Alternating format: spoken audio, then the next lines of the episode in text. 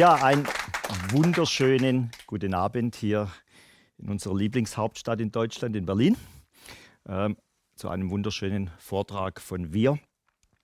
Und mein Name ist Lothar Hirneise. Man hört es schon in meiner Sprache. Ich weiß, wir sind nicht die beliebtesten, aber ich komme trotzdem aus dem Schwabenland.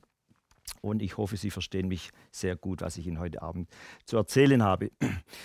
Es geht um Mythen. Und zwar um die zehn größten Mythen der Onkologie. Was sind Mythen? Mythen sind im Grunde genommen nichts anderes als Lügen. Aber sie unterscheiden sich von der ordinären Lüge darin, dass die Leute, die diese Lügen verbreiten, dass die es eigentlich gar nicht böse meinen, im Gegensatz zu Verbrechern, die ganz bewusst Lügen verbreiten. Die meisten Leute, die Mythen erzählen, die meinen das eigentlich ganz gut. Und die machen das nur, weil sie es nicht besser gelernt haben. Ich möchte Ihnen ein Beispiel geben. Ich habe in meinem Leben unglaublich viele Ärzte kennengelernt. Und wie in jedem Beruf, es gibt immer ein paar, die nicht ganz so top sind in ihrem Beruf. Aber die meisten Ärzte, egal jetzt ob Schulmedizin oder Alternativmedizin, die ich kennengelernt habe, waren sehr gut erzogene Menschen, waren sehr humane Ärzte und die wollten alle das Beste für ihre Patienten. Aber ganz oft machen sie das nicht. Ganz oft funktioniert das nicht. Und das liegt hauptsächlich an einem Grund. Es ist nicht nur in Deutschland, sondern weltweit unglaublich lukrativ, Ärzte zu belügen und zu betrügen. Das fängt an an den Universitäten, dann geht es in die Kliniken, in die Praxen, dann geht es auf die Kongresse und am meisten gelogen wird in den sogenannten wissenschaftlichen Organen. Was dort zusammengelogen wird, man kann es sich nicht vorstellen, wenn man sich mit diesem Thema nicht wirklich beschäftigt. Und dann gibt es noch ein Problem.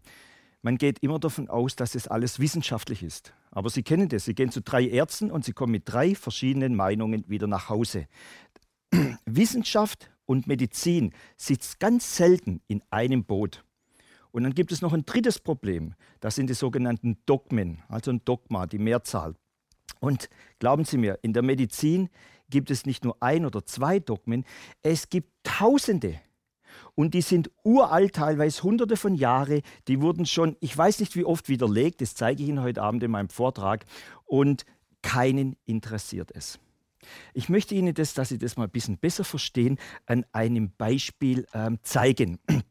Und zwar ein Beispiel, die Sie alle aus der Schule kennen. Das ist eine ganz normale Weltkarte, so wie wir sie aus der Schule kennen. Und jetzt schauen Sie da mal ganz genau hin. Grönland sieht auf dieser Karte ungefähr so groß aus wie Afrika. Russland sieht auf dieser Karte sogar größer wie Afrika aus. Oder wenn Sie mal nach links gehen, da sehen Sie Kanada. Das sieht größer aus wie Südamerika. Und das ist die Karte, so wie wir sie alle in der Schule lernen und wie Ihre Kinder und Ihre Enkelkinder das heute immer noch heute zum Beispiel am heutigen Tag gelernt haben. Aber das ist alles falsch. Wissen Sie, wie alt diese Karte ist? Diese Karten stammen von einem Mann, Gerhard Mercator, aus 1569 veröffentlicht. Ich rede vom Jahr 1569. Im 18. Jahrhundert wollte ein Mann namens Gall das ändern. Letzte, Im letzten Jahrhundert ein Mann namens Peters wollte das ändern. Und es gibt ganz viele schon Wissenschaftler, die das immer ändern wollten. Und wir haben es einfach niemals geändert.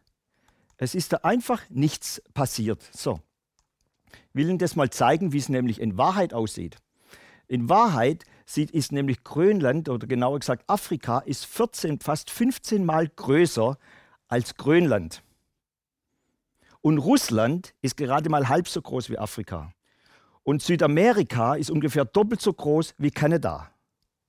Also diese ganzen Karten, die es da heute überall gibt, die unsere Kinder lernen müssen, die wir in der Schule gelernt haben, das ist eine sogenannte Gall-Peters-Map. Da man, kann man das jetzt mal richtig sehen, wie groß Russland wirklich ist. Und ich möchte nur mal auf eins schauen. Schauen Sie sich mal da oben Grönland an. So groß ist Grönland in Wirklichkeit. Und die Problematik, die wir hier haben, ist einfach folgende. Dieses Dogma, in dem Fall hat man übrigens diese Karten gemacht, weil als Seefahrer, die waren für Seefahrer mal wichtig, ja. Aber heute, ich weiß nicht, wer von Ihnen zur See fährt, ich nicht und wahrscheinlich viele von Ihnen auch nicht, ja. Für Seefahrer waren das mal ganz intelligente Maps, aber die brauchen wir heute nicht mehr.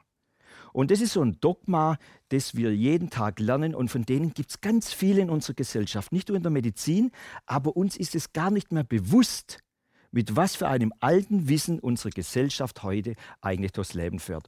Und so braucht man sich auch nicht wundern, dass dieses Jahr Folgendes passiert ist. Hätte eigentlich erst im Jahr 2030 passieren sollen. Krebs ist jetzt die Todesursache Nummer eins, zumindest in, in, den, in den reicheren Ländern hat also die kardiologischen, die Herzerkrankungen überholt. Übrigens, wenn Sie wissen wollen, was die dritthäufigste Ursache auf dieser Welt ist, das nennt sich Iatrogen, von Ärzten verursacht. Die dritthäufigste Todesursache auf diesem Planet sind im Grunde genommen Krankenhaus und ihre Mitarbeiter und dort natürlich vor allem Ärzte. In Amerika sterben dieses Jahr ungefähr 500.000 Menschen an Krebs. 250.000, wie Sie in dieser Arbeit hier lesen können, sind registrierte ärztliche Fehler. Das ist einem gar nicht so richtig bewusst. Und wie sieht es eigentlich in der Onkologie aus? Genauso gleich. Jede Woche können Sie irgendwo in einem wissenschaftlichen, sogenannten wissenschaftlichen Magazin lesen, dass es wieder einen Durchbruch gab, dass es bessere Krebstherapien gab und so weiter. Und ich sage Ihnen jetzt etwas Erschreckendes. 99,9 Prozent all dieser Berichte sind falsch. Einfach falsch. Bitte nicht missverstehen. Ich sage nicht, der Journalist ist morgens aufgestanden, hat sich überlegt, wie kann ich heute ein paar Ärzte oder ein paar Leser überhaupt von dieser Zeitung veräppeln. Ja? Sondern dem, der Journalist, genauso wie der Arzt, genauso wie der Pfarrer, genauso wie der Lehrer, hat einfach die falschen Daten oder man könnte sagen, die haben nicht die korrekten Fakten zur Verfügung. Was ist wirklich heute? Das hier ist Realität. Das sind die Zahlen, Seit 2016 gibt es keine neueren, erst, äh, die wird es jetzt dann erst richtig geben. Das sind die Zahlen der letzten 20 Jahre. Wir haben jedes Jahr in Deutschland und nicht nur in Deutschland weltweit mehr Todesfälle. Mehr, nicht weniger. Also kann das, was vorher war, dass es überall Durchbrüche geben würde, kann gar nicht stimmen. Wir haben jedes Jahr mehr Krebstote und es gibt schon lang keine Durchbrüche mehr. Es gibt nur bei ganz einzelnen Krebsarten ganz bestimmte Durchbrüche. Aber das macht ein paar, die kann man einer Hand abzählen. Das macht nur bei ein paar Patienten aus. Die meisten Erkrankungen bei Krebs, die großen sogenannten epithelialen Krebsarten, haben wir jedes Jahr mehr Krebstote. Und deshalb möchte ich Sie heute Abend mal auf meine persönliche Reise mitnehmen. Ich mache das jetzt seit 22 Jahren. Reise ich auf der Welt umher und am Anfang habe ich mich mehr mit, mit sogenannten Wissenschaftlern unterhalten, also Ärzte, Physiker, Chemiker, Biologen, Ingenieure. Später habe ich auch mehr mit Heilern. Aber mein größtes Wissen, das ich heute habe und auch so vertrete, ist eigentlich mein Wissen von sogenannten, im Englischen nennt man das Final Stage Survivor. Also Patienten, die nach Hause geschickt wurden zum Sterben, weil sie in einer sogenannten palliativen Situation waren, aber nicht gestorben sind. Und von diesen Menschen habe ich unglaublich viel gelernt. Ich habe mit mehr als 10.000 solcher Menschen in den letzten Jahren gesprochen. Nicht nur in Deutschland natürlich, sondern auf der ganzen Welt. Und, und jetzt lassen Sie uns mal diese Mythen anschauen, die da immer in der Onkologie als Wissenschaft verkauft werden. Das, der wichtigste Mythos, für den nehme ich mir auch zehn Minuten mehr Zeit wie für die anderen, ist, wir kennen die Ursache von Krebs. Nämlich Krebs ist eine Mutation, also eine Veränderung unseres Zellkerns, unserer DNA, unserer Gene. Stimmt es denn? Um das zu verstehen, muss man mal etwas zurückspringen. Äh, das Ganze hat nämlich schon vor über 200 Jahren in London begonnen, als ein Arzt namens Percival Pott, der hat gesehen, dass seine sogenannte Schornsteinfägerkinder, ähm, dass die mit Ruß immer Hodenkrebs und solche Sachen hatten. Und er war der Erste, der diesen Begriff kreiert hat, krebserregende Stoffe. Dann war es hier in Berlin, der berühmte von Hansemann, ein Schüler von Virchow an der Charité hier in Berlin. Und der, der aber dann am meisten geändert hat 1911, war Peyton Woos. Peyton Woos war derjenige, der entdeckt hat, dass es Viren, deshalb heißt es auch Rus-Sarkoma-Virus, dass diese Viren die DNA, den Zellkern verändern können. Natürlich, 1911 hatte man noch keine sogenannten Sequenzierungsmaschinen, um das genau zu sehen, aber er konnte das damals schon zeigen, dass da irgendwas mit Viren zu tun hat. So, und dann kamen in den 70er Jahren die zwei bekannten Nobelpreisträger Warmus und Bishop und die haben dann die ganze Mutationstheorie sozusagen erfunden, auf die Beine gestellt. Und sie waren es, die dann herausgefunden haben, weil die große Frage in den 70er Jahren war, diese Viren, sind die denn schon da oder werden die ähnlich wie bei einer Grippe hereingebracht? Und sie haben es herausgefunden, dass diese Viren schon in allen Tieren und Menschen vorhanden sind. Und sie waren es, die dann diese Mutationstheorie sozusagen in die Wissenschaft gebracht haben. Dafür haben sie dann 89 einen Nobelpreis bekommen. Vielleicht muss man vom Verständnis her auch noch wissen, es kamen noch weitere Dinge hinzu. Das eine war die spanische Grippe 1918 und 1920, die zwei, zwei Schübe, wo unglaublich viele Menschen in Europa gestorben sind. Und dann kam noch etwas dazu. 1953 hat Watson und Crick dann ähm, das DNA-Modell kreiert und dann hat sich alles nur noch konzentriert auf die Zellkerne. Und dann kam noch etwas es gab immer bessere äh, Pathologen, weil die immer bessere Mikroskope hatten. Und diese Pathologen, die haben natürlich immer das hier gesehen. Die haben immer Mutationen gesehen. Immer wenn die unter das Mikroskop schauen, dann sehen die Mutationen. Also man kann diese Logik sogar verstehen. Immer wenn ich eine Mutation sehe, sehe ich eine Krebszelle. Also hat diese Mutation auch zu Krebs geführt hört sich zuerst mal alles total logisch an. Aber der Mann, der alles verändert hat auf dieser Welt, war eigentlich dieser junge Mann hier, den wir auch alle kennen. Und zwar am 23. Dezember 1971 hat Richard Nixon den War on Cancer, also den Krieg gegen Krebs, ausgerufen und hat 100 Millionen Dollar, das war damals und ist auch heute noch viel Geld, hat es zur Verfügung gestellt. Und dann haben die Amerikaner Folgendes gemacht. Sie haben, und das ist kein Witz, Ihr Forschungsanstalt von Biowaffen haben sie einfach umgenannt. Das war jetzt keine Biowaffenforschungsanstalt mehr, sondern das war jetzt einfach das Research and Development Center für Krebs. So, Insgesamt können Sie diese Summe sehen, hat allein die USA 200 Milliarden in den letzten Jahren dafür ausgegeben. Nur, dass Sie einmal sehen, welche unglaubliche Summen an Geld da bewegt werden. Nur, jetzt wissen wir, 1971 hat man gedacht, in 10 bis 15 Jahren ist das Problem Krebs erledigt. Jetzt sind wir viele Jahre später und man hat schnell gesehen, oh, das funktioniert ja gar nicht. Deshalb hat man dann 2003 hat man nochmal so ein Programm aufgelegt bis 2015. Jetzt sind wir schon wieder vier Jahre drüber und sehen auch, das funktioniert nicht. Und wir müssen aufpassen, dass wir jetzt nicht sagen, ja, diese verrückten Amerikaner, dass die nichts hinbekommen und was weiß ich was. Wir haben die gleichen Leute in Deutschland. Dieses Jahr hat dieser nette junge Mann, den Sie hier alle in Berlin wahrscheinlich kennen, hat das Gleiche daher geredet. Auch er hat gemeint, ja, Krebs ist in 15, maximal 20 Jahren besiegt.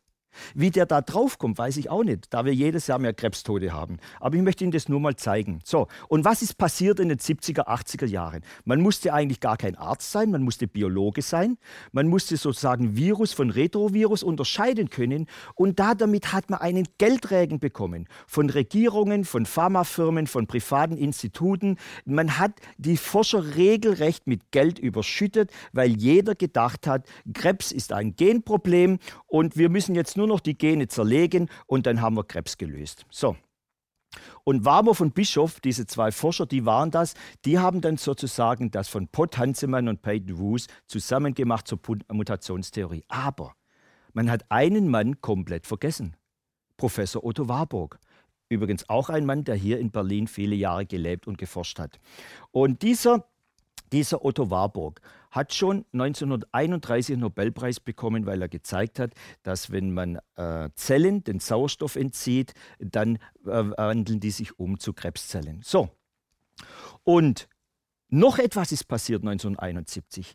Alle Krebsforscher dieser Welt waren früher oder fast alle, zu 95 Prozent, waren in Europa und ganz viel in Deutschland. Und man vergisst ganz gerne, dass Charité hier in Berlin einmal die mit Abstand führendste Klinik weltweit war. Von Russland, von Japan, von Amerika. Aus der ganzen Welt sind alle nach Berlin hierher gekommen, um in die Charité mit den großen Forschern zu sprechen. Und dann, was ist passiert durch Richard Nixon?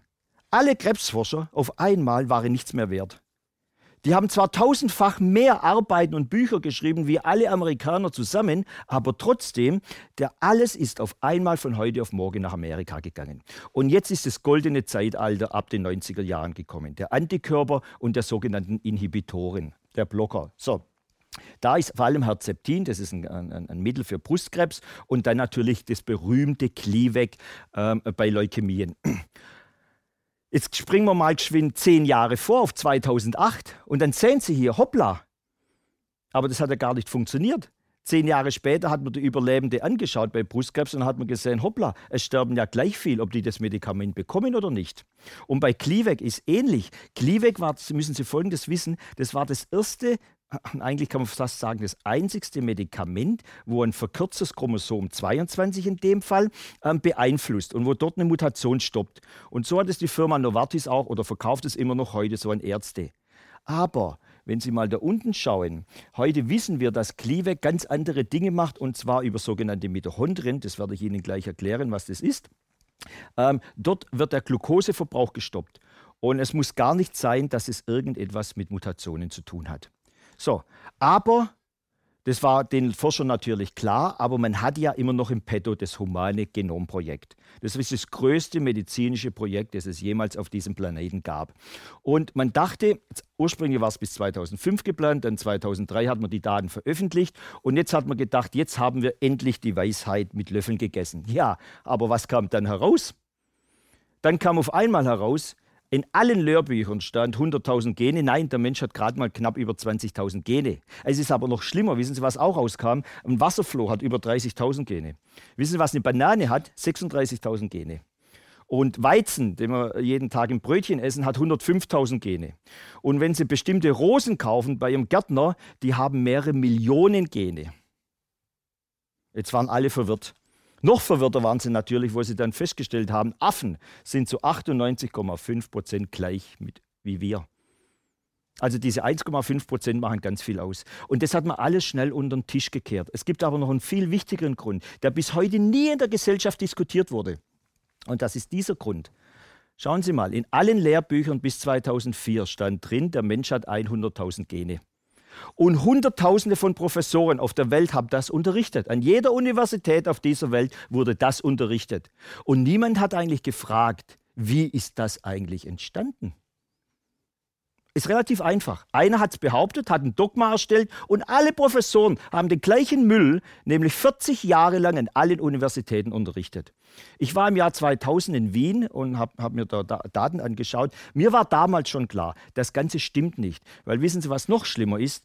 Die Person, die gerade neben Ihnen sitzt, ist zu 99,5 Prozent genidentisch im Pool, wie Sie auch.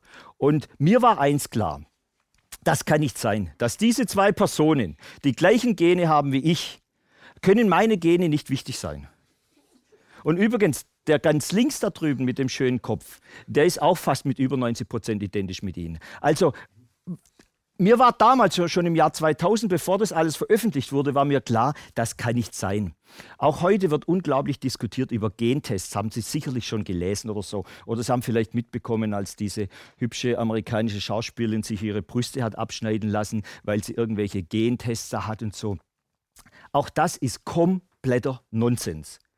Ashkenazims ist der größte Teil des jüdischen Volkes. Die haben einen Gendefekt, wo nämlich die haben mehr als zwölfmal so häufig das BRCA1 und BRCA2, das heißt Breast Cancer Gene. Ja? Also das soll ja ursprünglich dafür verantwortlich sein, dass Brustkrebs entsteht. Das ist kompletter Nonsens. Hier wird heute geht es noch mehr um Geld wie in manchen anderen Pharmabereichen. Ja? Also da wird mindestens so viel gelogen. Und wenn ich denke, es gibt ja nicht nur Brustkrebsgene, es gibt Gene für Darmkrebs, es gibt Gene für Hodenkrebs, es gibt Gene für Gehirnkrebs. Wollen wir das alles rausschneiden? Also wo, wo, wo, wo wollen wir denn da überhaupt hingehen? Ja? So. Und es war den Forschern irgendwann auch klar, dass das alles Nonsens ist und so nicht funktioniert. Und deshalb haben sie 2003 begonnen hat es dann ein paar Jahre später, das sogenannte Krebsgenom-Atlas kreiert. Dort hat man begonnen, 33 ähm, verschiedene ähm, Krebsarten zu analysieren. Inzwischen hatte man auch sogenannte hochschnelle Sequenzierungsmaschinen, sodass man, früher hat es über eine Million kostet, so ein DNA zu zerlegen, heute sind wir bei unter 10 Dollar. Also das ist, hat unglaublich durch die Computertechnologie unglaubliche Fortschritte gemacht. Aber jetzt hatten wir ein weiteres Problem. Da unten, lesen Sie mal. Jetzt hat man herausgefunden, es gibt Tumore, die haben mehr als 20.000 oder 30.000 Mutationen. Da war man natürlich etwas schockiert. Aber man hat in Amerika den Wundermann, Professor Bert Vogelstein. Sie müssen wissen, es gibt keinen Forscher, der mehr häufiger genannt wird in wissenschaftlichen Arbeiten als Vogelstein. Und Vogelstein hat ganz klar gesagt, Krebs ist ein schrittweiser Prozess durch eine aufeinanderfolgende Serie von Mutationen. Und jetzt muss ich Ihnen einen Begriff beibringen, der heißt intertumorale Heterogenität. Ein ganz komisches medizinisches Wort. Aber das ist wichtig zu verstehen, weil das ist das, was Bert Vogelstein gesagt hat. Er hat gesagt, diese Heterogenität, also dass man eine ganz bestimmte Ablauffolge äh, in den Mutationen hat, das ist ganz sicher. Mhm. So, und dann kam das Jahr 2006 und dann hat man auf einmal herausgefunden, als man Brust- und Darmkrebs untersucht hat, das stimmt ja überhaupt gar nicht. Das ist ein einziges Chaos in diesen Tumoren. Dann hat man Pankreas genommen, dann hat man Gehirntumore genommen und dann bei Gehirntumore 2008 ist erstmals etwas passiert, wo niemand auf der Welt verstanden hat. Es gab eine Probe, die berühmte BR20P-Probe und in dieser Probe gab es gar keine Mutation. Da waren die komplett verwirrt. Und noch schlimmer ist 2012, da hat man noch mehr äh, jetzt äh, Tumore gefunden, wo keine Mutationen drin waren oder nur sogenannte Driver-Mutationen. Das bedeutet also nur eine Mutation, aber kein Ablauf. Und das hat eigentlich 2012 die komplette Theorie der Mutationen zerlegt. Man wusste nicht mehr, was, wie sollen wir das jetzt irgendwo an der Universität unterrichten und erklären. Und wissen Sie, was die gemacht haben 2012? Man hat etwas, das ist für mich das lächerlichste überhaupt in der Wissenschaft, man hat den Begriff der dunklen Materie eingeführt. Sie müssen wissen, dunkle Materie, die Physiker unter Ihnen kennen das, das ist eigentlich die Berechnung der Umlaufgeschwindigkeiten von Galaxien. Und dort passieren manchmal mathematische Fehler einfach. Und, und, man, und, man, versteht nicht, warum man das nicht genau berechnen kann. Und dann hat man eingeführt, ja, da muss es irgendwelche dunkle Materie geben. Sie haben das schon gehört, schwarze Löcher, Wurmlöcher und solche Dinge. So, und Bert Vogelstein, anstatt er einfach zugibt, wir sind komplett falsch in unserer Theorie, hat einfach gesagt, in diesen Krebszellen gibt es auch dunkle Materie. Ist kein Witz, müssen Sie mal googeln. Wo ich das erste Mal gelesen habe, ich habe gar nicht verstanden, weil ich habe gedacht, das wäre ein Witz. Ja, ich hätte denen aber Milliarden an Gelder sparen können, wenn sie mich gefragt hätten. Weil ich hätte denen Folgendes gezeigt. Zuerst mal diese Arbeit von Stevens und Ilmensee. 1974 in Deutschland veröffentlicht, in Amerika schon 1972. Was haben die gemacht? Die haben einfach den Zellkern herausgenommen von einer Krebszelle und haben das in eine gesunde Zelle hineingepflanzt. Dann haben sie das Mäuse und Frösche reingespritzt und man kann da unten sehen, dass Chimäre entstanden sind, also die Nachkommen, die waren schwarz-weiß gecheckt. Man wusste also, dass die DNA angenommen wurde, aber alle haben sich gewundert, wieso haben die keine Tumore? Weil in der DNA sitzt doch der Krebs und wenn man das reinpflanzt in die Mäuse, müsste sich das ja vermehren. Das hat man aber ganz schnell in den 70er Jahren wieder nach unten getan, weil denken Sie dran, ein Jahr zuvor hat Richard Nixon gesagt, DNA gleich Krebs und wir haben die Lösung. Also wollte man in der Wissenschaft damit nicht umgehen. Aber es gibt ein paar andere Forscher. Einer davon war Professor Warren Sheffer in Vermont in Amerika. Und der hat sich das auch angeschaut und hat gesagt, das kann doch nicht sein. Ich schaue mir das auch an. Ich mache diese Tests ebenfalls. Hat dann wieder eine Krebszelle genommen, hat die DNA herausgemacht, hat in eine gesunde Zelle reingemacht, hat es in, in, in Tiere reingespritzt und es ist nichts passiert. Dann gab es einen noch aus meiner Sicht intelligenteren Forscher, der im gleichen Jahr sich die gleiche Frage gestellt hat und hat gesagt, das kann doch nicht sein. Ich, ich bin Professor, ich, ich unterrichte an der Universität und ich, das, das kann doch nicht sein. Also hat er das Gleiche gemacht, was ging, wieder mit dem gleichen Ergebnis. Aber Jerry Shea ist einen Schritt weiter gegangen. Er wollte verhindern, dass man sagt, ja, das liegt an dem Verfahren im Labor. Also hat er Folgendes gemacht. Er hat eine Krebszelle in, äh, da reingenommen, in, in den äh, Krebskern und dann ist rausgekommen, dass eben kein Krebs da drin ist. Und dann hat er wieder etwas gemacht. Er hat wieder das herausgemacht hier, hat es in eine gesunde Zelle reingetan, wieder mit keinem Krebs. Und jetzt hat er aber etwas Hochintelligentes gemacht. Er hat Folgendes gemacht. Er hat hier eine gesunde Zelle genommen und hat die gesunde DNA in eine Krebszelle hineingetan. Und wissen Sie, was passiert ist? Dann ist Krebs entstanden. Und er dachte zuerst, das kann nicht sein, das Ergebnis muss sein, kein Krebs. Und das war das Verwirrendste, weil Sie müssen Folgendes wissen. Die universitäre Medizin behauptet ja, in der DNA ist die alleinige Ursache und Störung bei Krebs. Und genau das ist eben nicht passiert. Man hat jetzt eine gesunde Zelle, eine Krebszelle genommen mit einem gesunden Kern und dann ist kein Krebs entstanden. Und dann hat man eine gesunde Zelle genommen mit einem Krebskern und es ist Krebs entstanden. Spätestens da 1988 hätte die Mutationstheorie auf den Mülleimer geworfen werden müssen. Ein Jahr später hat Warmer von Bischof den Nobelpreis erhalten für ihre Mutationstheorie, die diese beiden Forscher in Amerika ein Jahr zuvor komplett zerlegt hatten. Und das ist das, was ich vorher gemeint habe. Es werden Dogmen aufgestellt und wenn man sie widerlegt, wird einfach weggeschaut, es wird ignoriert. Das hier ist der Beweis, der absolute Beweis, dass die Mutationstheorie niemals stimmen kann.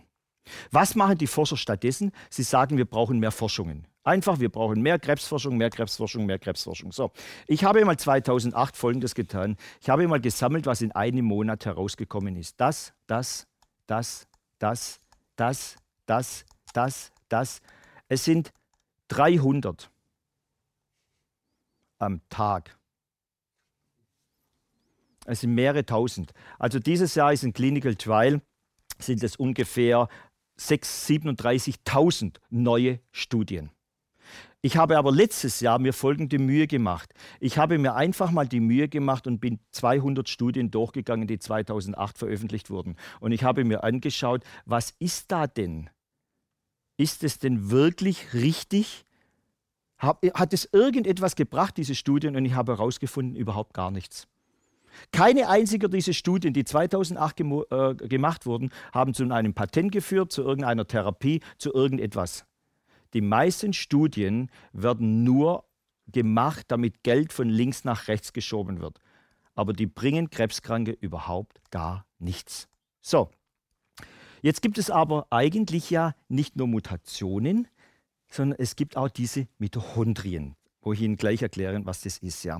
Und es gab vier große Forscher hier, Warburg und Säger, beide in Berlin an der Charité, dann Dr. Johanna Budwig und dann später in diesem Jahrtausend ein Däne, der dann in Amerika gelebt hat, Professor Peter Pedersen. Und dieser Peter Pedersen hat schon 1977 diese Arbeit geschrieben. Für Nichtmediziner hört sich das jetzt ganz komisch an, ja, die Rolle der mitochondralen Hexokinase. Also Mitochondrien erkläre ich gleich und Hexokinase sind Enzyme. So, sagt eigentlich gar nichts. Aber diese Arbeit hat auch schon damals bewiesen, dass es nicht die Mutationen sind, sondern dass ganz andere Sachen bei Krebs eine unglaublich große Rolle spielen. So, und jetzt erkläre ich Ihnen mal, was, was ähm, äh, Mitochondrien sind. Sie müssen sich Folgendes vorstellen. Vor zwei Milliarden Jahren, da gab es noch keinen Zellkern, da gab es noch keinen Sauerstoff auf dieser Welt. Aber dann irgendwann ist ja dann die Photosynthese äh, äh, gekommen und dann man hatte etwas äh, Sauerstoff auf diesem Planeten und dann gab es eine Heirat und zwar eine Heirat von den ersten Archäern im Wasser mit den ersten Bakterien.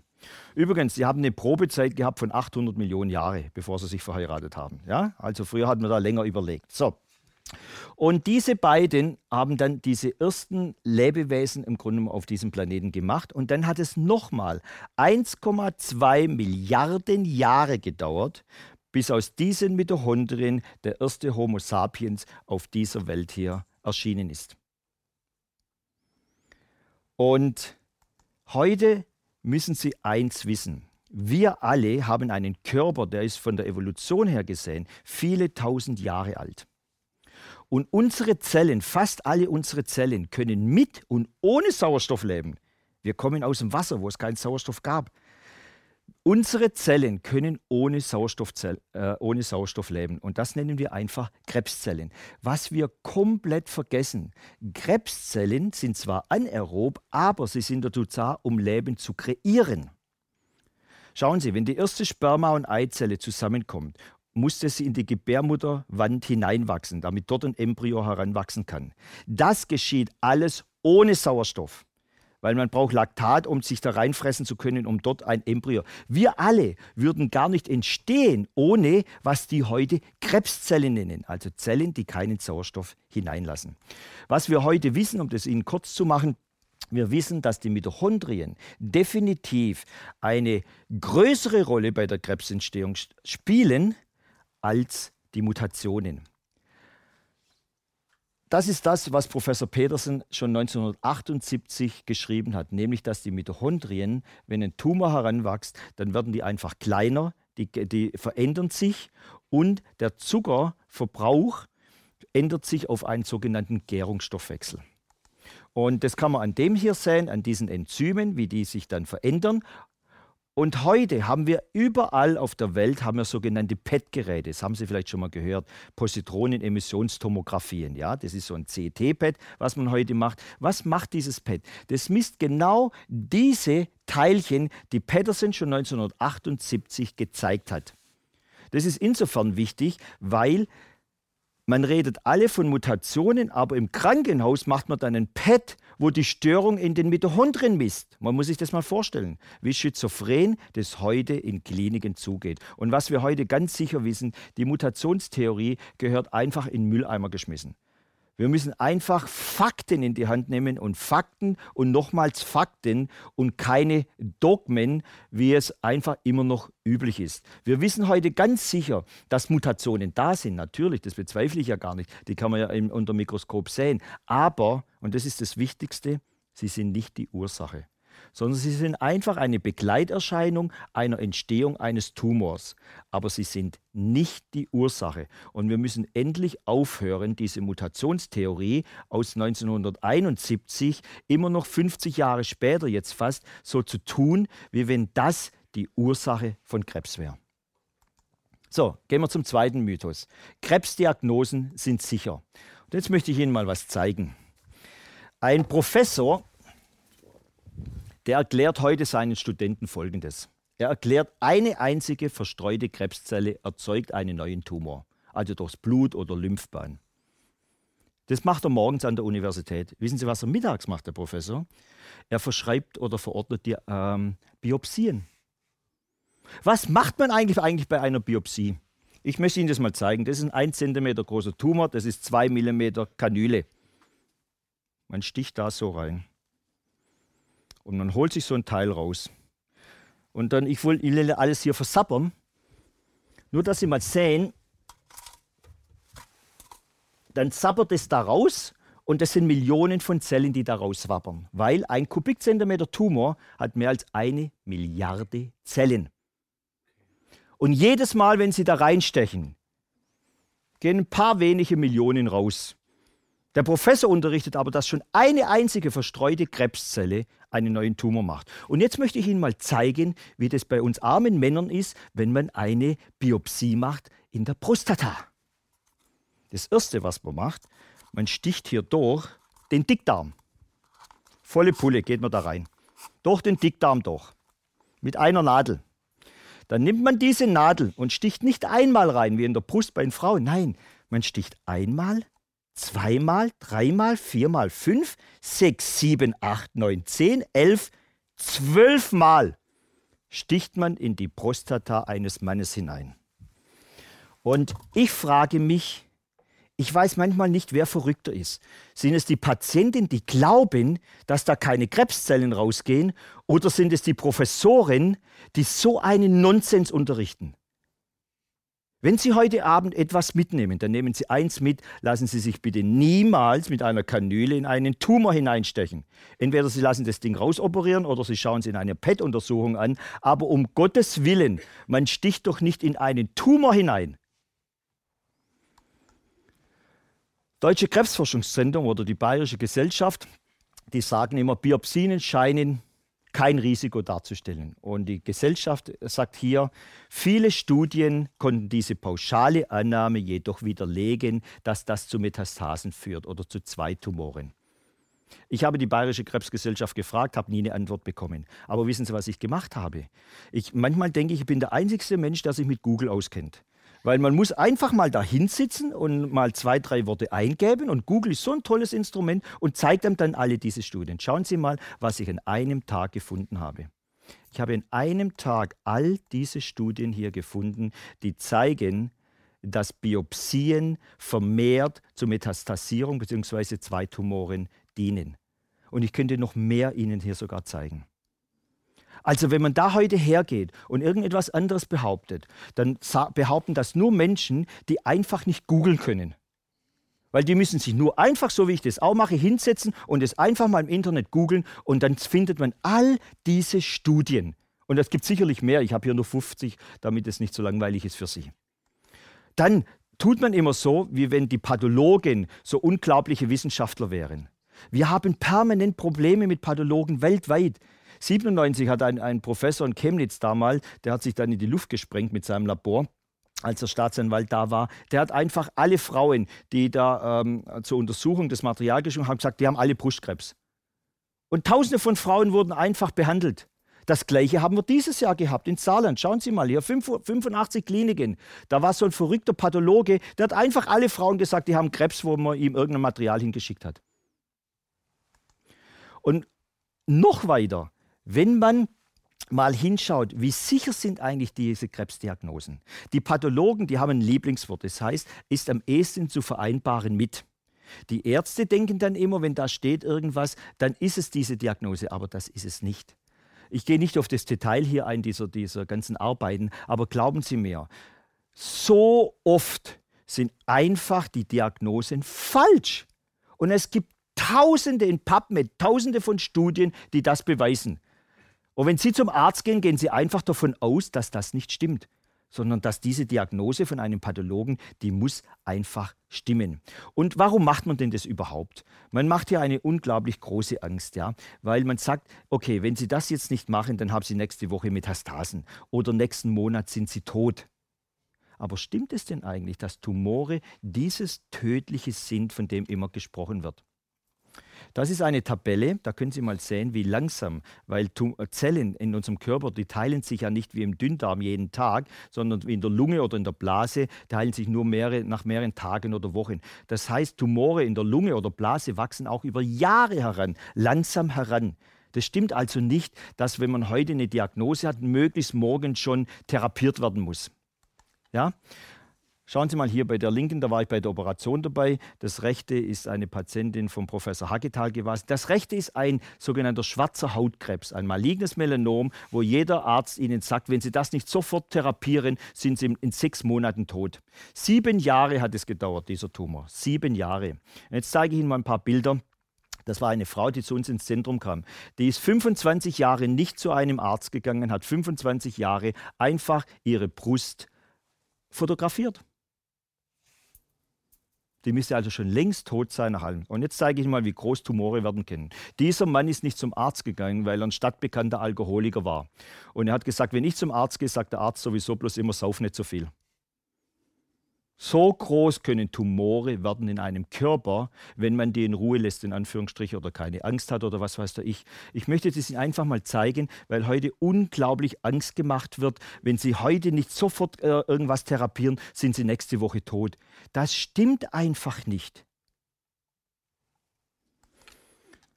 Gehen wir mal zum nächsten Mythos. Welche universitären Krebstherapien gibt es? Und es wird ja immer behauptet, dass ähm, Millionen von Studien beweisen einfach die Erfolge von Krebstherapien. Aber stimmt es denn wirklich? Lassen Sie uns mal anschauen. Das sind die sechs Arten von universitären Therapien, also OP, Chemo, Bestrahlung und so weiter. So, und jetzt lassen Sie uns mal die einzeln anschauen. Operation ist klar, das ist der heilige Gral, da spricht man nicht drüber. Aber wenn wir etwas ändern wollen in der Onkologie, müssen wir auch über Operationen reden. Und Achtung, dass Sie mich nicht missverstehen. Ich bin nicht gegen Operationen. Ich bin aber auch nicht dafür, wie es heute heißt, dass sofort jeder am nächsten Tag operiert werden muss. Das stimmt genauso wenig, ja? So. Und Operationen sind heute einfach der heilige Gral, da, äh, da spricht man nicht drüber. Es gibt aber in PubMed ganz viele Studien, die zeigen, dass Metastasierung erster Operationen passieren. Auch hier muss man sehr, sehr vorsichtig sein und muss jede Operation genau überlegen. Ich gehe nicht ins Detail ein, weil das sonst die Zeit sprengen würde. Aber heute ist es so, wir tun zuerst operieren und dann therapieren wir. Das Problem dabei ist jedoch, wenn wir operieren und dann erst therapieren, haben wir anschließend keinen Mechanismus, wo wir feststellen können, ob die Therapie etwas taugt. Wenn ich zuerst therapiere und tu dann operieren, kann ich während der Therapie schauen, wie der Tumor reagiert und kann dann eben erst zwei Monate später operieren, wenn es nicht funktioniert. Aber ganz oft, wie bei Brustkrebs, sehe ich, dass wenn Frauen sich nicht operieren lassen und sie therapieren zuerst, dass sie später oft gar nicht mehr operiert werden müssen. So, und jetzt kommen wir mal zu Chemotherapien. Einer der bekanntesten deutschen Statistiker ist Professor Hölzl in Bayern. Und er hat das vor kurzem gesagt. Im Grunde genommen hat sich nichts geändert. in Chemotherapien in den Überlebenszeiten hat sich im Grunde genommen seit den 80er Jahren nichts geändert. Und lassen Sie uns mal anschauen, was ist eigentlich der Sinn überhaupt einer Studie? Der Sinn ist herauszufinden, ob es im Vergleich zu keiner Therapie besser ist, diese Therapie zu machen, ob es im Vergleich zu einer alternativen Therapie ist oder zu einer ähnlichen, ebenfalls universitären Therapie. Und hierfür gibt es einen ähm, Standard, den sogenannten Goldstandard der, der, der Studien. Das nennt sich placebo-kontrolliert, randomisiert, doppelblind. Was bedeutet das Ganze? Placebo kontrolliert ist klar, das kennt jeder, ja. Aber in der Onkologie, in den Studien gibt es keine Placebo kontrollierte. Ist klar, weil wenn man den einen Chemotherapie gibt, den anderen Placebo, das weiß man sofort nach einer Stunde, wer in welcher Gruppe ist. Also gibt es das nicht. Was gibt es? Randomisiert, das bedeutet zufällig ausgewählt, gibt es auch nicht. Die Studienprotokolle heutzutage sind so eng geschnitten, es gibt gar keine randomisierte wirkliche Studien. So, also gibt es noch doppelblind? Nein, das gibt es auch nicht. Doppelblind bedeutet, dass weder der Patient noch der Arzt weiß, wer eine Chemotherapie bekommt. Aber ist ja klar, dass wenn einer eine Chemotherapie bekommt und der andere nicht, weiß man das auch sofort. Also das Einzige, was noch übrig bleibt, sind Studien. Es gibt gar keinen Goldstandard, wie er in allen anderen Fakultäten der Medizin üblich ist. Das gibt es in der Onkologie nicht. In der Onkologie wird jetzt seit 50 Jahren Folgendes gemacht. Man vergleicht einfach Ladas mit Rabis. Man vergleicht Chemotherapie A mit Chemotherapie B. Eine von beiden ist besser und die vermarktet man. Es gibt keine randomisierte, placebo-kontrollierte Doppelblindstudien in der Onkologie und schon gar nicht verglichen mit alternativen Therapien oder mit gar keinen Therapien.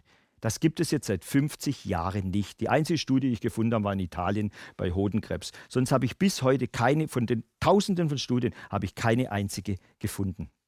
So, also, Sie sehen, der Sinn einer Studie, warum die eigentlich gemacht wird, hat heute nichts mehr damit zu tun, herauszufinden, was das Beste für einen Krebspatienten ist. Sondern wieder mal werden Gelder hin und her geschoben, wieder mal wird alles Mögliche gemacht, aber aus sogenannten ethischen Gründen darf man keine vergleichende Studien mit Alternativen oder mit einer machen, sondern es wird immer nur Chemotherapie A mit B verglichen. Und deshalb ist es so wichtig, wenn Sie heute irgendwas lesen, wenn Ihr Arzt zu Ihnen sagt, ja, wir haben da eine Studie, ja, wenn Sie das machen, dann ist es 30 Prozent besser. Und dann fragen Sie immer 30 Prozent besser, verglichen mit was? Das ist das Allerwichtigste bei einer Studie. Verglichen mit was? So. Und das Gleiche gilt übrigens auch für Bestrahlungen. Bestrahlungen werden heute komplett verniedlicht. So im Sinne von, das tötet Krebszellen und die gesunden Zellen macht es nichts aus. Aber das stimmt nicht. Das stimmt überhaupt gar nicht. Wir wissen heute, dass 0,2 Quay, das ist eine Strahleneinheit, erzeugt neue Krebszellen im Körper. Eine Frau mit Brustkrebs bekommt heute 54 Quay Bestrahlung. Das ist das 270-fache von der Menge, das neue Krebszellen erzeugt. Wenn also ein Radiologe zu einer Patientin sagt mit Brustkrebs, äh, das macht schon nichts, wenn ich sie da bestrahle, dann macht er das nur aus einem Grund. Wenn er die Wahrheit sagen würde, würde sich keine Frau mehr bestrahlen lassen. Und überhaupt machen Bestrahlungen ganz, ganz viele schlimme Dinge im Körper, die einfach niemals diskutiert werden. Und wenn Sie das mal einen Radiologen so auf dem falschen Fuß erwischen wollen, dann fragen Sie ihn einfach, warum werden eigentlich all die Menschen, wenn sie eine Bestrahlung machen, so müde? Fragen Sie das mal einen Radiologen. So, dann heißt natürlich, ja, das ist effektiv, das ist preiswert. Zehn Bestrahlungen kosten über 12.000 Euro in Deutschland. Und dann gibt es noch ein Dogma. Als Beispiel, Frau, Brustkrebs, Tumor wird rausoperiert und anschließend bekommt sie eine Bestrahlung. Da ist doch die erste Frage, die einem logischen Menschen wie mir hier stellt, was wird eigentlich da bestrahlt? Der Tumor ist ja komplett ausoperiert, im Gesunden geschnitten. Eine sogenannte R0-Resektion wurde gemacht. Also was wird jetzt bestrahlt? Und jetzt kommt das, das Lieblingswort aller Radiologen, Mikrometastasen. Also Mikrometastasen sind in der, in der Onkologie, das sind irgendwelche Krebszellen, die verstreut in gesunden Gewebe sich verstecken. Sie bekommen einen Nobelpreis dafür, wenn sie eine finden. Bis heute hat noch nie einer so ein Ding gesehen oder gefunden. Auf der ganzen Welt nicht. Alle Pathologen, alle Wissenschaftler auf der Welt haben noch nie eine Mikrometastase gesehen. Wenn man dieses Dogma der Mikrometastasen wegnimmt, können Sie 90 Prozent der Bestrahlungsmaschinen auf dieser Welt in Mülleimer schmeißen. Und dieses Dogma der Mikrometastasen wurde einfach aus diesem Grund erfunden. damit man überhaupt das machen kann. Weil die wenigsten Bestrahlungen werden gemacht, damit Tumore kleiner werden. So. Dann gibt es natürlich noch die anderen Hormon- und Tagetherapies, Gentherapien. Im Grunde genommen spielen die gar keine so ganz große Rolle. Meistens sind die nur zur Aktionärsbefriedigung. Jetzt denken Sie vielleicht, ja, das ist ein netter Schwabe, aber der übertreibt wahnsinnig. Das stimmt doch nicht. Also all diese Therapien, die müssen doch einen Sinn ergeben und die müssen doch unglaublich wirksam sein. Vor allem die Antikörper. Die Antikörper werden in den nächsten 20 Jahren die Chemotherapien komplett ablösen auf dieser Welt. Und die sind doch so unglaublich erfolgreich. Ich möchte Ihnen mal eine Frage stellen. Stellen Sie sich einfach mal folgendes Szenarium vor. Sie gehen zu einem Autohändler und bestellen dieses blaue Auto. Vier Wochen später gehen Sie dahin und dann sagt er zu Ihnen, das ist Ihr Auto, das rote. Und wenn Ihnen das nicht gefällt, kann ich Ihnen noch das kleine gelbe anbieten. Und jetzt frage ich Sie einfach, würden Sie das bemerken? Ja, ja, ich würde es auch bemerken, ganz sicher. Ich würde es sicher bemerken, wenn ich da. In der Onkologie ist das nicht der Fall, möchte ich Ihnen mal zeigen. Haben Sie vielleicht mitbekommen? Letztes Jahr wurde ein Apotheker, Peter Stadtmann, wurde äh, zu zwölf Jahren Haft in Bottrop ähm, ähm, ähm verurteilt. In über 60.000 Fällen hat er einfach nicht das Originalmedikament gegeben, sondern meistens nur Wasser. Bei über 4.000 Patienten. Die haben Wasser bekommen. Wissen Sie, wer es bemerkt hat? Niemand. Kein Arzt, kein Patient, niemand hat es bemerkt, dass man den Patienten Medikamente gegeben, keine Medikamente gegeben hat, sondern einfach Wasser. Und jetzt schauen Sie mal hin, ob der ein Porsche oder ein Fiat bestellt hat, all die Patienten, und was die Kassen bezahlt haben. Das sind die Kosten dieser Medikamente, die im Bottroper Skandal benutzt wurden. Und weder Patienten noch Ärzte haben bemerkt, dass die Leute statt ein Medikament zum Beispiel hier für 112.000 Euro einfach Wasser bekommen haben für 2 Euro. Keiner bemerkt es. Und wissen Sie, was auch nicht bemerkt wird? Da draußen gibt es inzwischen unglaublich viele Fälschungen. Hier in Brandenburg war ja vor zwei Jahren auch ein großer, äh, ein großer Skandal, als in, aus Italien damals das alles hierher kam. Wenn man das Originalmedikament nicht mal bemerkt, ob das richtig funktioniert, wie wollen Sie dann eigentlich eine Fälschung bemerken? Geht ja gar nicht. Sie können Fälschungen gar nicht mehr heute bemerken. Und deshalb wird es immer zukünftig noch mehr Fälschungen leider geben. Und wenn Sie wissen wollen, wo wir zukünftig sein werden in, in, der, in der ganzen Antikörpertherapie, das sind die zwei Medikamenten, die dieses Jahr zugelassen wurden. Das sind die Kosten 360 und 380.000 pro Patient und Jahr. Das ist die Zukunft der Onkologie und der Antikörper. Und über was auch gar nie oder sehr ungern geredet wird, ist einfach Folgendes. 30 bis 50 Prozent aller Studien in der Onkologie werden nicht veröffentlicht. Und ich glaube, wir müssen heute Abend hier nicht diskutieren, warum die nicht veröffentlicht werden. Je nach Land. Jetzt gehen wir zum vierten Mythos. Das heißt, es gibt ja nur die schulmedizinischen Therapien. Es gibt keine nicht-universitäre oder alternative oder komplementäre, egal wie man das nennen möchte. Es gibt im Grunde genommen vier Gruppen von Krebstherapien. Es gibt die tumorzerstörende, immunsystemmodulierende, ernährungs- und ursachensuchende Therapien. In der Schulmedizin herrscht eine unglaublich hohe Ignoranz und Arroganz, weil die sagen, es gibt nur tumorzerstörende Therapien, nichts anderes. Warum? Hier ist einfach ein falsches Denken. Weil in den 30er, 40er Jahren des letzten Jahrhunderts hat man noch gedacht, Krebszellen müssen grundsätzlich abgetötet werden, die können sich nicht mehr zurückverwandeln. Aber das stimmt nicht. Budwig, Säger, Kuhl, Koch, als diese großen Forscher, die haben schon in den 50er Jahren bewiesen, dass Krebszellen sich durchaus zurückverwandeln können. Die sind durchaus reversibel. Aber auch in der, in der sogenannten offiziellen Wissenschaft in Deutschland wird es einfach ignoriert. Hier gibt es ähm, Professor Risto von der Universität Jena, der 2005 diese Arbeit. Er konnte zeigen, wenn man Frataxin nimmt, das ist ein Protein, besteht aus 210 Aminosäuren, wenn man das zu Darmkrebszellen hinzutut, wandeln die sich wieder in gesunde Zellen um.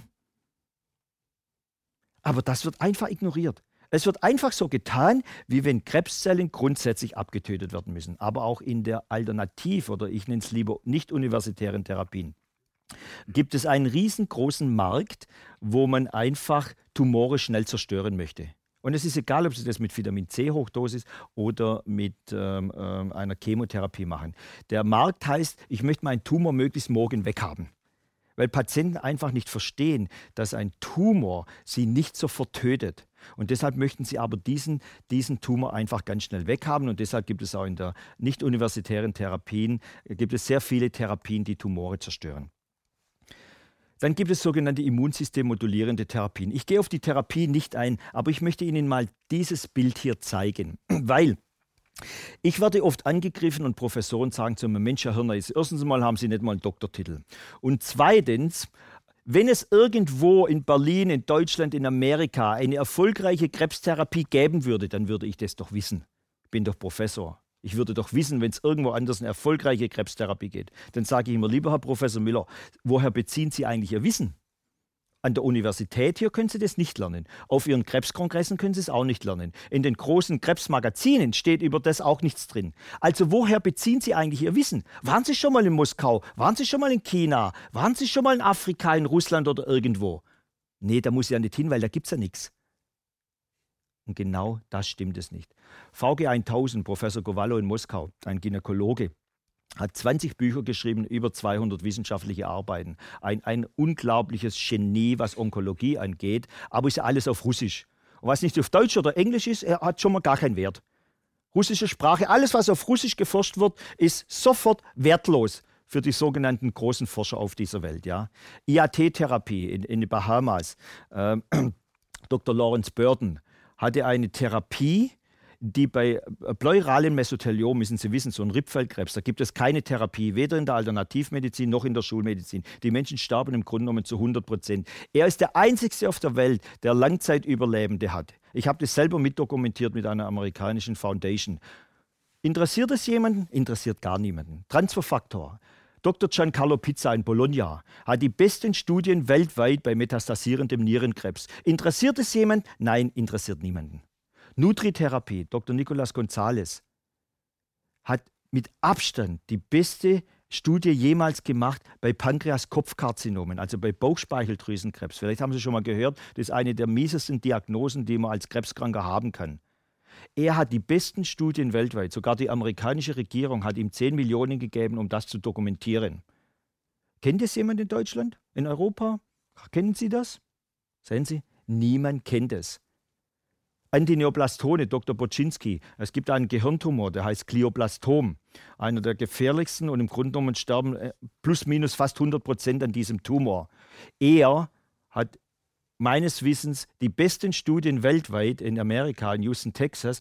Aber die amerikanische Regierung erlaubt ihm nur Patienten zu therapien, die alle schon bestrahlt wurden, operiert und chemotherapiert. Und erst dann, wenn sie ganz kaputt sind, dürfen sie zu ihm gehen. Und selbst mit diesem Patientenklientel hat er noch Erfolge. Überlegen Sie mal, was er für Erfolge haben könnte, wenn er früher. Und dann THL, also Tianxiang in China, läuft schon lange eine Phase 3-Studie an, an, an Menschen. Es gibt tausende von dokumentierten Fällen, niemand kennt es. Und so viel zum Thema. Wenn es irgendwo erfolgreiche Krebstherapien geben würde, würde ich es doch wissen. Das ist der Vorwurf, den man mir immer macht. Ja, das kann doch nichts Richtiges sein da draußen. Wissen Sie, was Ärzte ganz ungern tun? Einfach in ein Flugzeug sitzen und zu einem Kollegen fliegen.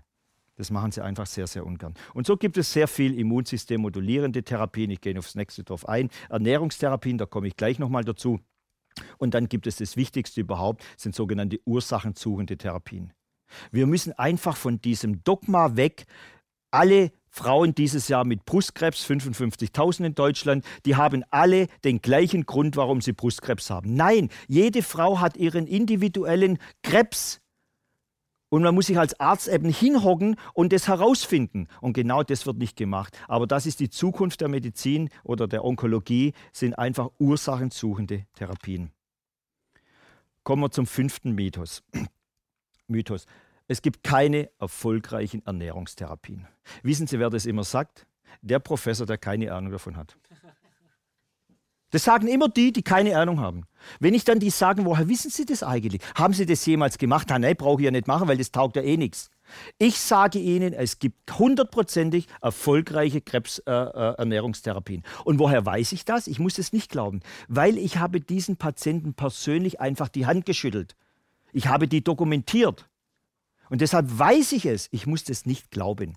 Aber lassen Sie mal hinschauen, was sagt eigentlich die deutsche Elite hier? Ja? Was sagt die? Die sagt, dass ungefähr 30 Prozent in Deutschland aller Krebsfälle könnte man vermeiden, wenn die Leute nicht so viel Schwarzwurst fressen würden, wie wir Schwaben sagen. Ja? So, wenn die sich einfach auf gut Deutsch gesagt besser ernähren würden.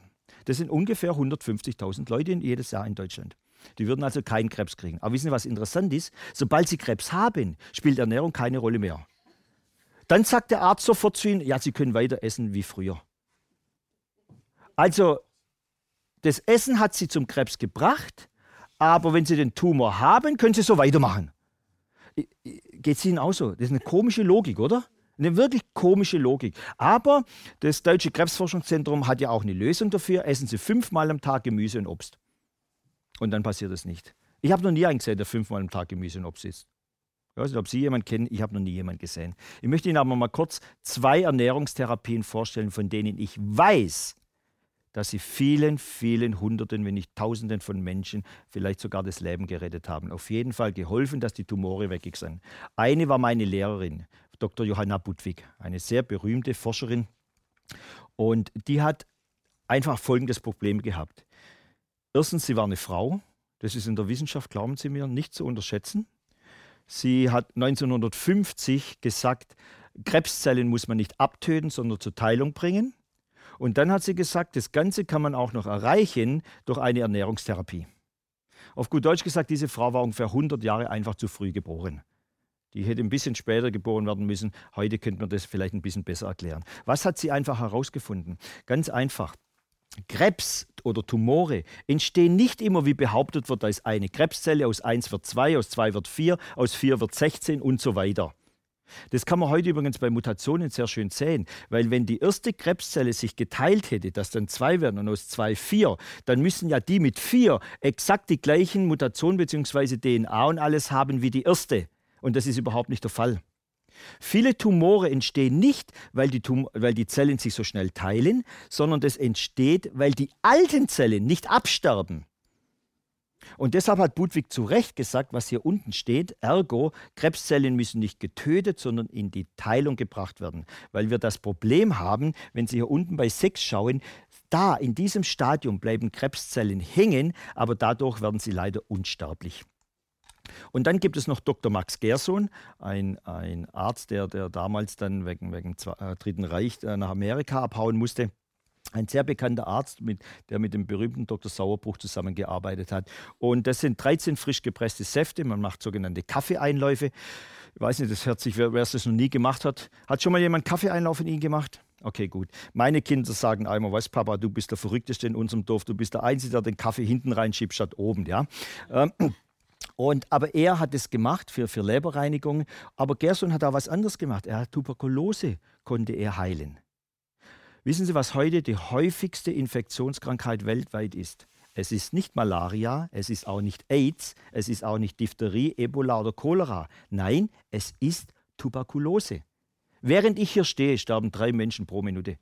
1,6 Millionen Menschen werden 2019 an Tuberkulose gestorben sein und 10 Millionen Neuerkrankungen. Die Therapie für Tuberkulose ist ganz einfach Antibiotika, aber wir alle wissen, Antibiotika funktionieren nicht mehr, wie das früher funktioniert hat. Wir haben zu viele Resistenzen mit Antibiotika und deshalb sterben immer mehr Leute an Tuberkulose. Schauen Sie mal das hier an. 1927 hat Gerson mit dem berühmten Dr. Sauerbruch eine Studie gemacht, wo die mit über 90 Prozent konnten die eine Heilung erzielen bei Tuberkulose. Wir hätten eine Therapie für Tuberkulose, nur wie immer, es interessiert niemanden. Es gibt viele Ernährungstherapien, auf die ich gehe aus zeitlichen Gründen jetzt nicht ein. Budwig Gerson kann ich meine Hand ins Feuer legen. Weil diese Fälle habe ich weltweit, egal ob das in Deutschland, Amerika, in England oder in äh, Thailand oder in Vietnam, Malaysia war, überall, wo es diese Gruppen gibt, war ich dort und habe Fälle dokumentiert. Ich weiß es, ich muss das nicht glauben. Aber auch andere wie Makrobiotik zum Beispiel gibt es sehr schöne sogar Studien. Dann kommen wir zum nächsten Mythos. Entgiftungstherapien sind nicht wichtig.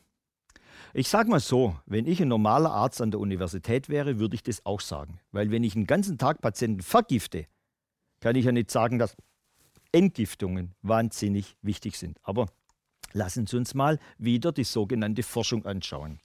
Das Deutsche Krebsforschungszentrum in Heidelberg sagt, so knapp über 100.000 Menschen kriegen in Deutschland jedes Jahr Krebs durchs Rauchen, durch Alkohol und dann durch, was weiß ich, zu viel Giftstoffe in Wasser, Luft und wo auch immer. Über 100.000.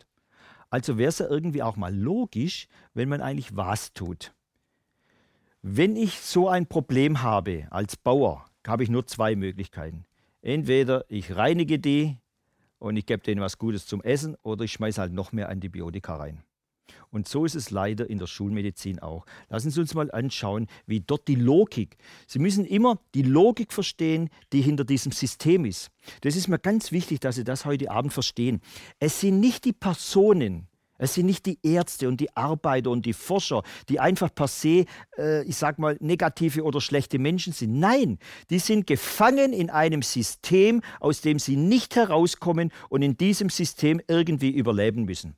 Und schauen Sie mal, wenn, so wie behauptet wird ja, wenn Krebs, Sie haben das mit Sicherheit diesen Begriff krebserregende Stoffe schon mal gehört, wenn Krebs denn wirklich durch Giftstoffe entsteht, dann muss ich zwei Dinge tun. Ich muss zuerst mal schauen, welcher Giftstoff das ist und ich muss denjenigen entgiften. Was machen die universitären Mediziner, wenn ein, ein Patient jetzt zum Arzt kommt? Dann sagt der Herr Müller, Frau Schmidt, damit Sie gesund werden, muss ich Sie zuerst mal ganz arg verletzen. Ich muss da mit Messer in Sie reinschneiden, ich muss Ihnen Chemotherapie durch die Venen jagen oder ich muss Sie bestrahlen. Man muss sich das mal vorstellen. Damit Sie gesund werden, muss ich Sie zuerst einmal ganz arg krank machen. Das gibt es auch nur in der Onkologie. In keiner anderen Fakultät in der Medizin gibt es diesen Wahnsinn.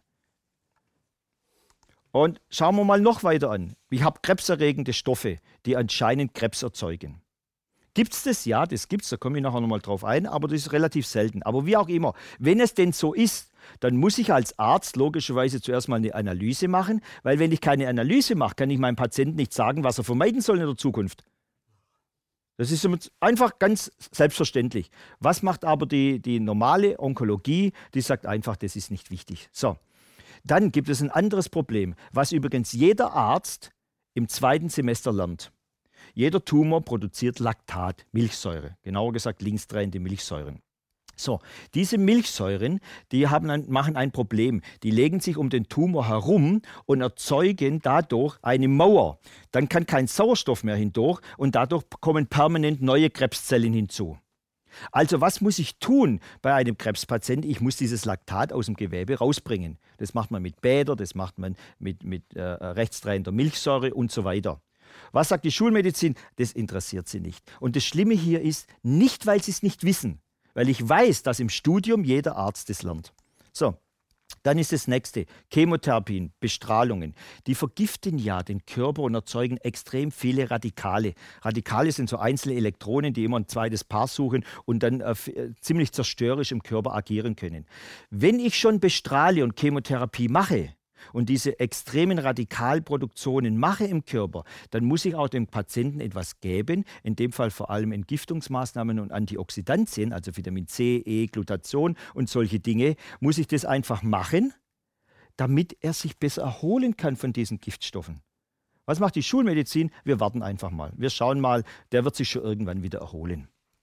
Dann eine ganz große Rolle bei Vergiftungsmaßnahmen im Körper sind sogenannte tote Zähne, also wurzelbehandelte Zähne. Haben Sie vielleicht schon mal, vielleicht haben Sie auch selber eine Wurzelbehandlung schon mal beim Zahnarzt bekommen. Auch das erzeugt nicht Krebs, bitte nicht missverstehen. Aber diese wurzelbehandelte Zähne produzieren, weil da drin feiern die Bakterien Partys 24 Stunden am Tag und dann das vergiftet permanent ihren Körper. Wenn Sie so wie ich schon mal gesehen haben, wenn man einem Menschen zwei, drei wurzelbehandelte Zähne zieht, der so daherkommt und nicht mehr laufen kann und nach zwei Tagen wie ein junger Gott durch die Gegend läuft, dann würden Sie besser verstehen, was solche tote Zähne machen können. Und mal ganz ehrlich, was sagen die Schulmediziner? Das hat mit Krebs doch alles gar nichts zu tun. Alles Nonsens. Dann unser Darm spielt eine unglaubliche Rolle. Ich habe gestern äh, zufällig im Fernsehen einen Film gesehen, wie man jetzt messen kann, Parkinson-Kranke. Man muss gar keine Biopsien oder sonst was im Gehirn machen. Man muss nur im Darm eine Biopsie machen, weil wenn sich im Gehirn die Nerven verändern, verändern die sich auch im Darm. Nur, dass Sie mal sehen, was für eine unglaubliche Connection zwischen Darm und Gehirn herrscht. So, Und wir wissen, dass ganz viele Krebskranke oder überhaupt bei Krankheiten eine Darmdysbiose äh, da ist, also einfach, ähm, dass der Darm nicht gut funktioniert. Also was muss macht, gemacht werden? Eine Symbiose über Ernährung, über Bakterien, über Kolonhydrospülungen, egal wie. Und was sagt die Schulmedizin? Ja, der Darm, der reinigt sich doch selber, da müssen wir nichts machen. Das ist Ignoranz in seiner pursten Form gegen jegliches Wissen, das wir heute in der Medizin haben. Ich muss das einfach mal so knallhart betonen, weil mich manchmal diese Ignoranz wirklich verrückt macht. So, und dann gehen wir noch einen Schritt weiter. Die Psyche spielt gar keine Rolle.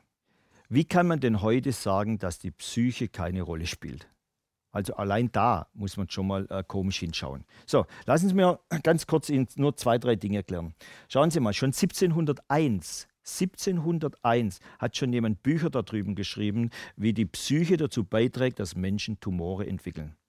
Und ähm, 1893 hat Snow in London dann ein unglaublich tolles Buch geschrieben, wo er festgestellt hat, bei 250 Frauen mit hauptsächlich Brustkrebs ähm, ähm, waren immer nachweisbare psychische Belastungen da bei diesen Frauen. Und wir reden hier von vor über 100 Jahren wurde dieses Buch schon geschrieben. Dann haben wir hier selber in, in, in Europa, wir hatten schon immer unsere großen Psychoanalytiker, dann hatten wir den fantastischen Grossart Maticek in Heidelberg, dann gibt es in Amerika Carl Simonton und Leschon und Siegel, diese, diese ganz großen Forscher. In Deutschland hatten wir Gerd Riege Hamer, dann hatten wir, haben wir immer noch Gott sei Dank Bernd Joschko in Deutschland mit Psychogenik, Psychobionik oder wir haben Klaus Pertl, der bei äh, mein Freund bei uns im Zentrum arbeitet, mit dem Onkomain-Programm. Also wir haben immer schon Menschen gehabt, die das gezeigt haben, dass die Psyche einen unglaublich wichtigen Teil bei der Entstehung von Tumoren spielt. Aber auch das, das wird einfach komplett unter den Tisch gelegt. Ich möchte Ihnen mal aus meiner persönlichen Erfahrung etwas zeigen. Auch wenn ich es noch nicht ganz verstehe, aber ich möchte Ihnen einfach mal zeigen, weil es ja immer heißt, ähm, ja, das stimmt alles nicht. Es gibt die sogenannte Charakterlehre nach Fritz Riemann. Vielleicht hat der eine oder andere in der Schule mal dieses Buch lesen müssen. In Baden-Württemberg hat man das früher im, im, Gymnasium lernen müssen, Grundformen der Angst. Und da gibt es eine Einteilung in diese vier Charakteren. Und ich habe mal ein paar Jahre Psychoanalyse gelernt. Und mir ist irgendwann mal aufgefallen, weil ein Arzt, Dr. Wöbel, zu mir gesagt hat, er behandelt keine Pankreaspatienten mehr oder sehr ungern, weil die sind alle so zwanghaft nach diesem Schema, da kann man sowieso nichts machen. Dann habe ich begonnen, ich habe so einen Fragebogen, wo ich die Leute halt immer frage, äh, so mehrere Seiten Fragen stelle. Und dann habe ich begonnen, auch nach dieser Zwanghaftigkeit bzw. Schizoidität nachzufragen. Und soll ich Ihnen was sagen? Ich habe jetzt über 100 Leute und bei 100 Leute war genau das der Fall, dass die immer zwanghaft schizoid waren und nie depressiv hysterisch. 100 zu 0. Warum das so ist, ich weiß es nicht. Aber es ist zumindest mal in der Statistik eine klare Aussage 100 und 0. Und nicht 80 zu 20 oder 70 zu 1, 100 zu 0. Und was ja der, der Alternativmedizin oder nicht-universitären Medizin ja auch immer vorgeworfen wird, ist äh, der Vorwurf der mangelnden Wissenschaft. Auf einer Seite dürfen wir an Universitäten nicht forschen, das ist äh, nicht erlaubt. Und auf der anderen Seite wirft man uns vor, wir würden eine mangelnde Wissenschaft haben. So, das ist schon mal das erste Schizophrene. Aber wenn wir dann mal klare Wissenschaft vorzuweisen haben, dann wird sich komplett umgedreht und nicht mit uns geredet. Ich möchte Ihnen mal zwei Dinge zeigen. Es gibt einen ohne Zweifel sehr umstrittenen Arzt, der inzwischen gestorben ist, Dr. Hamer. Aber Dr. Hamer hat etwas unglaublich Intelligentes herausgefunden. Nämlich, dass im Glia-Gewebe, das ist also das Zwischenzellgewebe im Gehirn, gibt es sogenannte energetische Manifestationen. Die kann man sehen auf einem CT-Bild. Wenn ganz bestimmte psychische Ereignisse in ihrem Leben passiert sind. Und das kann man messen. Man muss die Leute nur ins CT tun und sich das anschauen. Was man damit macht und was das bedeutet, ist was ganz anderes. Ja? Da kann man jetzt extra nochmal drüber diskutieren. Da haben wir heute Abend keine Zeit dafür. Aber das ist harte Wissenschaft, die man nachweisen kann. Dann gibt es, ich hatte nicht nur Dr. Budwig als Lehrerin, sondern ich, hab, ich hatte Gott sei Dank noch eine zweite Lehrerin, Dr. Waltraud Frieda ist eine Frau, die hat vor, vor 30 Jahren ein Buch geschrieben, Adrenalinmangel als Krebsursache. Und die hat einfach herausgefunden, dass Krebskranke so gut wie kein Adrenalin im Körper haben. Wir messen das jetzt seit 13 Jahren bei allen Menschen, die zu uns kommen. Und ich kann Ihnen sagen, diese Frau hatte 100%ig recht. Die meisten Krebskranken haben kaum mehr Adrenalin im Körper. Was bedeutet das? Ganz einfach, wenn Sie kein Adrenalin haben, bleibt Zucker, genauer gesagt das gespeicherte äh, Glykogen, bleibt zu lange in einer Zelle, sammelt sich dort an und die Zelle muss diesen Zucker loswerden. Wie wird die Zelle den Zucker los? Indem sie einfach umschwitzt auf einen Gärungsstoffwechsel. Also sie lässt keinen Sauerstoff mehr hinein, jetzt kann sie 20 Mal so viel Zucker verbrennen. Also von der Evolution ein sehr gewollter und bekannter, wie ich Ihnen vorher bei den Mitochondrien gezeigt habe, ein ganz normaler Vorgang. Und genau das ist der Fall. Nur, jetzt fragen Sie mal einen Onkologen, ob der jemals in seinem Leben Adrenalin bei seinem Patienten gemessen hat. Soll ich Ihnen was sagen? Die meisten Ärzte wissen noch nicht mal, wie man das richtig misst. Also ich habe Ärzte gesehen, die haben das im Blut abgenommen. Die wissen noch nicht mal, wie man das richtig misst. Und das hier ist harte Wissenschaft und keinen mal wieder interessiert. Dann kommen wir zum nächsten Mythos. Palliative Therapien verlängern das Leben. Stimmt es denn? Was ist überhaupt der Sinn einer palliativen Therapie? Palliativ bedeutet auf Deutsch lindernd, also im Gegensatz zu kurativ, wo man noch heilend äh, agieren möchte. Also palliativ heißt einfach, der Patient ist aufgegeben und wir machen noch was bis zu seinem Tod. So, was ist der Sinn einer palliativen Therapie? Meistens sind es Chemotherapien. Die Verbesserung der Lebensqualität und die Verlängerung der Lebenszeit. Aber jetzt mal ehrlich, die Lebensqualität durch Chemotherapie habe ich noch nie gesehen, dass sie verbessert wurde. Also bleibt nur noch das Argument der Verlängerung der Lebenszeit. Aber stimmt es denn wirklich? Das hier ist eine der größten Studien, die letztes Jahr äh, auf den Markt gekommen ist. Und schauen Sie mal an. Die Menschen, die Chemotherapie gemacht haben, 12,4 Monate im Durchschnitt gelebt, unabhängig davon, welche Art von Krebs sie hatten. Die anderen, die gar nicht sich geweigert haben, haben 15 Monate gelebt. Das hier ist eine Studie aus England, wo das Gleiche äh, gemacht wird. Man hat sich angeschaut, die sogenannte 30-Tage-Mortalität. Also die Leute haben Chemotherapie gekriegt und sind innerhalb von 30 Tagen gestorben. Bei Lungenkrebs war das teilweise so, dass jeder zweite Krebspatient an der Chemotherapie gestorben ist. Hätte der nichts gemacht, hätte er noch ein paar Monate gelebt. Das sind lauter Studien hier mit dem gleichen Ergebnis. Ich gehe nicht auf die einzelne Studie an, aber ich möchte, dass Sie mal rechts unten vielleicht kurz hinschauen, da wo 90 Prozent steht. Weil das ist eine relativ neue Untersuchung in Kalifornien, in Palo Alto. Und da hat man die Ärzte, die diese Therapien machen und verschreiben, gefragt, würdet ihr die auch machen? 90 Prozent der Ärzte haben gesagt, nein, sie möchten das nicht. Nur, dass Sie auch mal die Schizophrenität in der Onkologie sehen, dass Ärzte permanent Dinge machen, die sie selber nicht machen würden bei sich und ihrer Familie. Wenn das nicht traurig ist, weiß ich nicht mehr, was traurig ist. Und was auch sehr beliebt ist bei äh, heute in der Palliativmedizin, ist dieser Satz: Wir haben da noch was für Sie. Wissen Sie, warum der oft kommt, dieser Satz? Ich habe in meinem Leben schon, ich weiß nicht, wie viele Gespräche mit Palliativpatienten geführt. Ich weiß, dass es nicht Spaß macht. Es gibt Schöneres im Leben, wie jemandem zu sagen, sie müssen bald sterben. Und Ärzte machen das ganz ungern, weil ganz viele Ärzte sind relativ schlechte Psychologen. Und also geht man dem aus dem Weg und dann sagt man einfach, indem man, anstatt man ganz ehrlich sagt, wir können nichts mehr für sie tun, sagt man, wir haben da noch was für sie. Und jetzt kommen die ganzen Antikörper. Dieser Antikörper kostet ja nur 40.000 Euro. Im Moment ist in Deutschland Keytruda, so ein anderer Antikörper, der sehr beliebt ist, kostet über 130.000 Euro. Ist der beliebteste Antikörper, der so in den, in den letzten 12, 24 Monaten immer wieder verschrieben wird. Palliative Krebstherapien führen 100 Prozent in den Tod. Das wird nie besprochen. Ich mache das jede Woche. Ich erkläre das jede Woche Menschen. Und es muss Menschen einfach bewusst sein, dass es nicht darum geht, ob sie dann sterben, sondern wann sie sterben. Und es gibt diesen schönen Spruch, wo das, äh, das Huhn zum Esel sagt bei den Bremer Stadtmusikanten, komm doch mit mir nach Bremen. Etwas Besseres als den Tod findest du immer. Und das sage ich auch. Warum sollte ich denn, wenn der Arzt zu mir sagt, Sie sterben ganz sicher an Ihrem Tumor, warum sollte ich dann eine Chemotherapie machen? In der Hoffnung, dass ich länger lebe, wobei doch die meisten Studien zeigen, dass man gar nicht länger lebt. Also deshalb, es muss einem klar sein, dass palliative Krebstherapien immer in den Tod führen. Und ich habe ja sehr viele dieser Menschen interviewt, die zum Sterben nach Hause geschickt worden sind und eben nicht gestorben sind. Und wissen Sie was? All diese Menschen, diese Tausenden von Menschen, hat kein einziger eine universitäre Therapie gemacht. Keiner. Ich habe noch nie einen Menschen gesehen, der mehrfach metastasiert im Körper war und durch eine Chemotherapie oder Bestrahlung wieder gesund geworden ist. Diese Gruppe von Menschen gibt es auf diesem Planeten nicht. Warum? Natürlich, ich sage noch nicht mal, dass Chemotherapie keine Tumore zerstören kann und dass es viele Menschen gibt, die universitär sich therapieren lassen und überleben, aber nicht, wenn sie metastasiert sind. Dann führt es 100%ig in den Tod. Dieses Jahr sterben in Deutschland 240.000 Menschen während einer Krebstherapie weil die meisten Menschen werden bis zu kurz vor ihrem Tod nämlich therapiert. 240.000 Menschen sterben in Deutschland während einer Krebstherapie. Und alle, die überlebt haben, haben nicht universitäre Therapien gemacht. So, jetzt kommen wir zum Mythos Nummer 9. Krebs ist ein Problem des Immunsystems. Ich habe das selber geglaubt.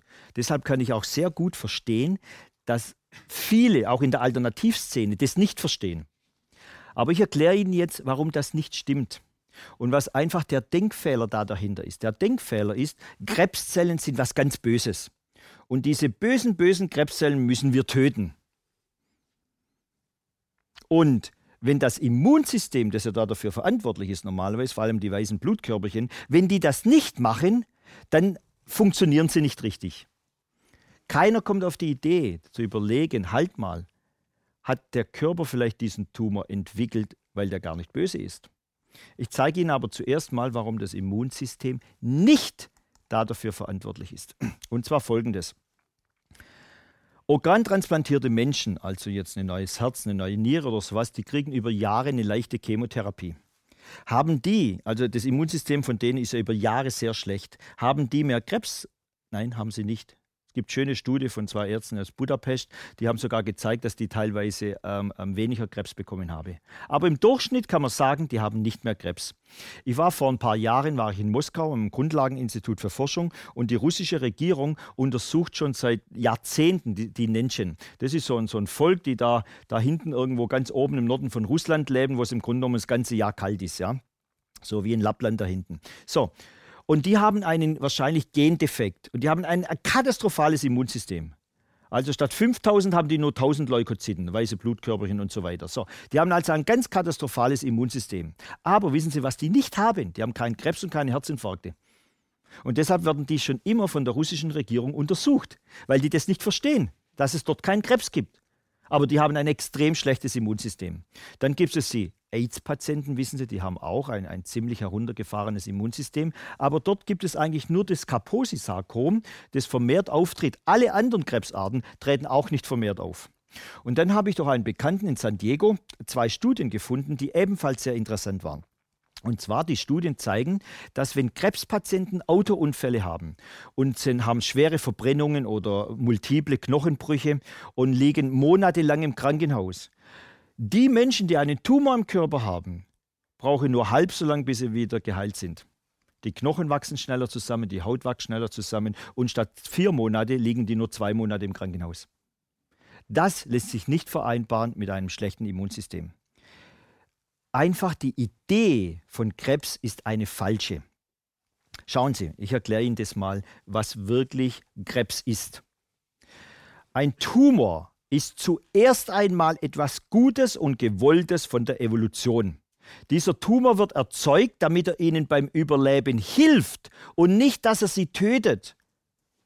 Oder wenn Sie jetzt im christlichen Sinne denken, der liebe Gott macht keinen Tumor, um Sie zu töten sondern dieser Tumor wird vom Körper erzeugt, weil der gute Dinge tut, damit sie heute am Leben bleiben. Was machen Tumore? Ich nenne nur ein paar Dinge von ganz vielen. Die verbrennen vermehrt Zucker. Und jetzt überlegen Sie mal Folgendes. Äh, wir haben einen alten Körper von der Evolution her. Und dieser alte Körper, gehen Sie mal 20.000 Jahre zurück. Vor 20.000 Jahren jemand, der zu viel Zucker in den Zellen hatte, was passiert denn bei Diabetikern? Die Augen gehen kaputt, die Gefäße gehen kaputt, die Nieren gehen kaputt. Also kann der nicht richtig sehen und kann nicht richtig gehen. Und jetzt überlegen Sie, ein Mensch vor 10.000 Jahren, der halb blind war und nicht gehen konnte, der hatte keine Überlebenschance draußen in der Natur.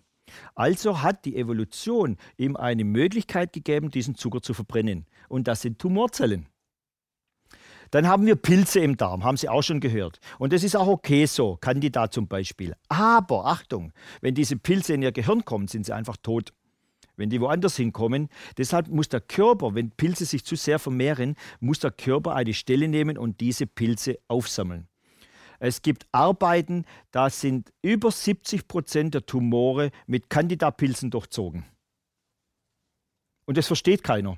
Ich habe selber schon, wenn ich im OP dabei war, habe ich gesehen, bei Lebermetastasen, die waren komplett weiß.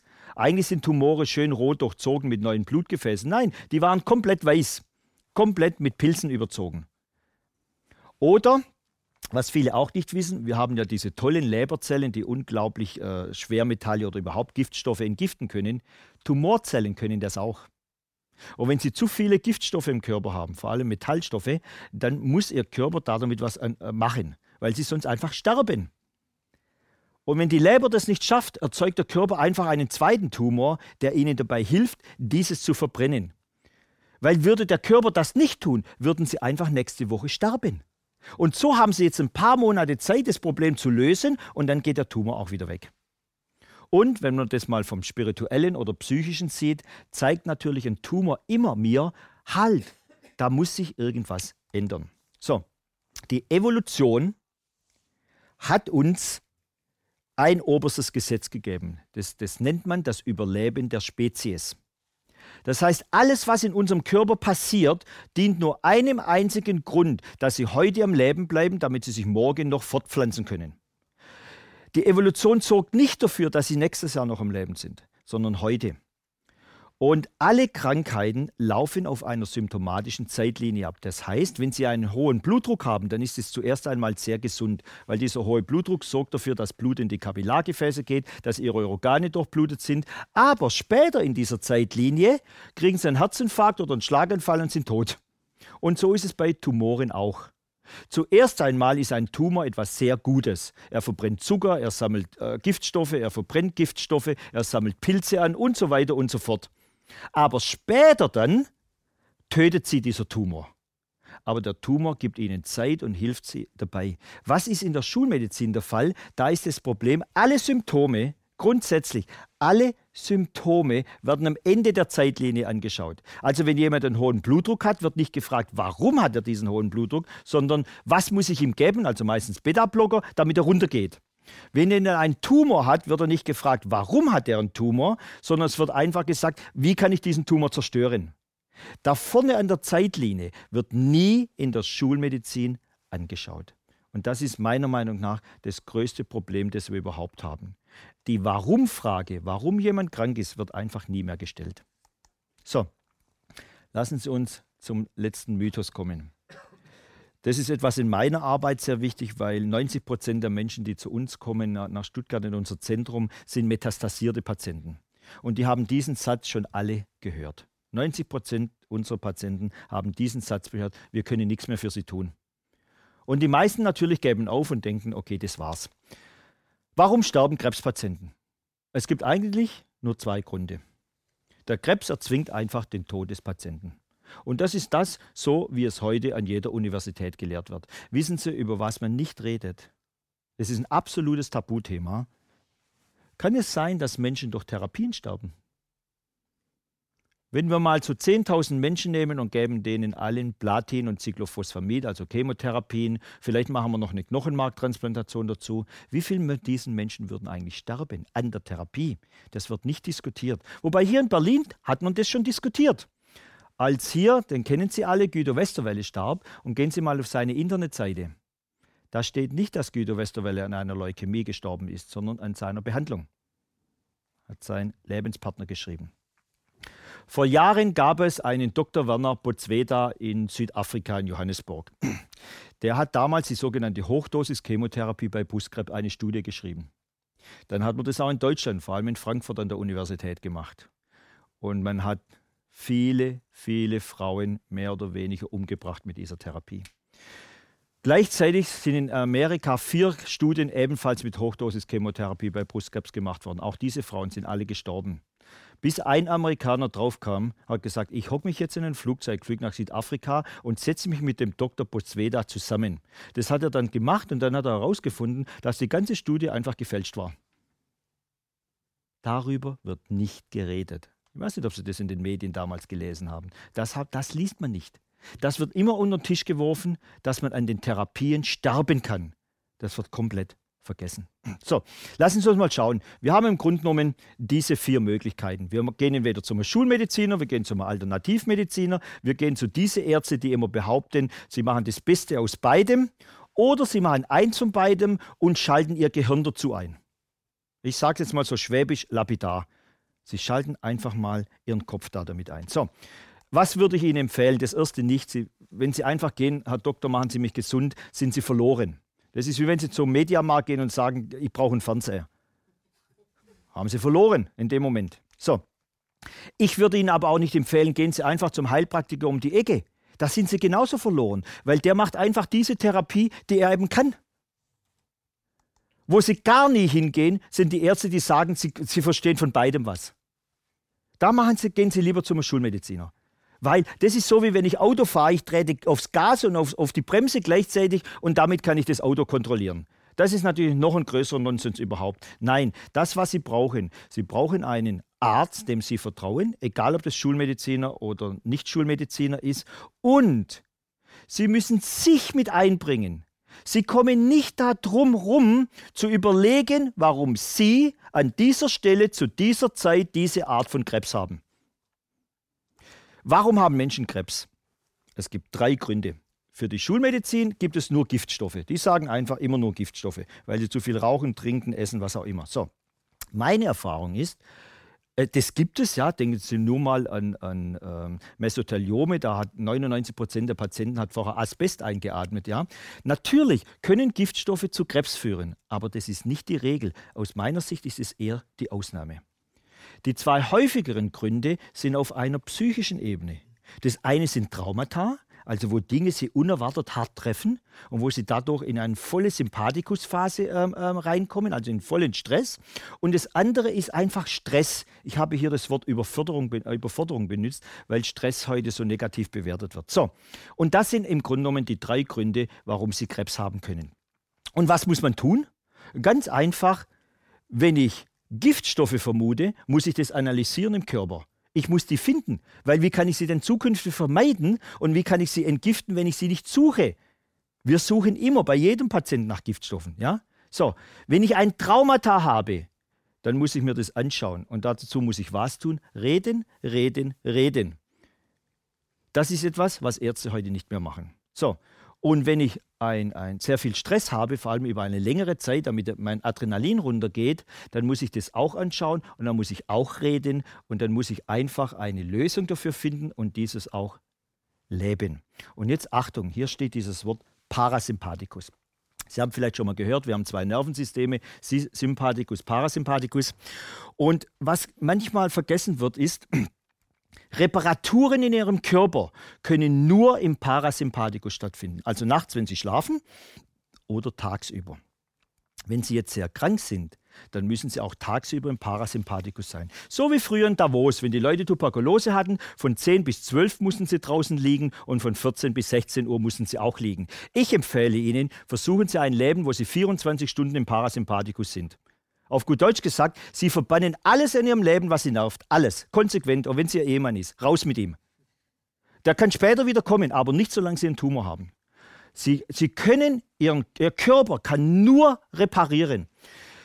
Ich habe früher auch viele Therapien in Anführungsstrichen empfohlen, um Tumore zu zerstören. Mache ich heute so gut wie nicht mehr.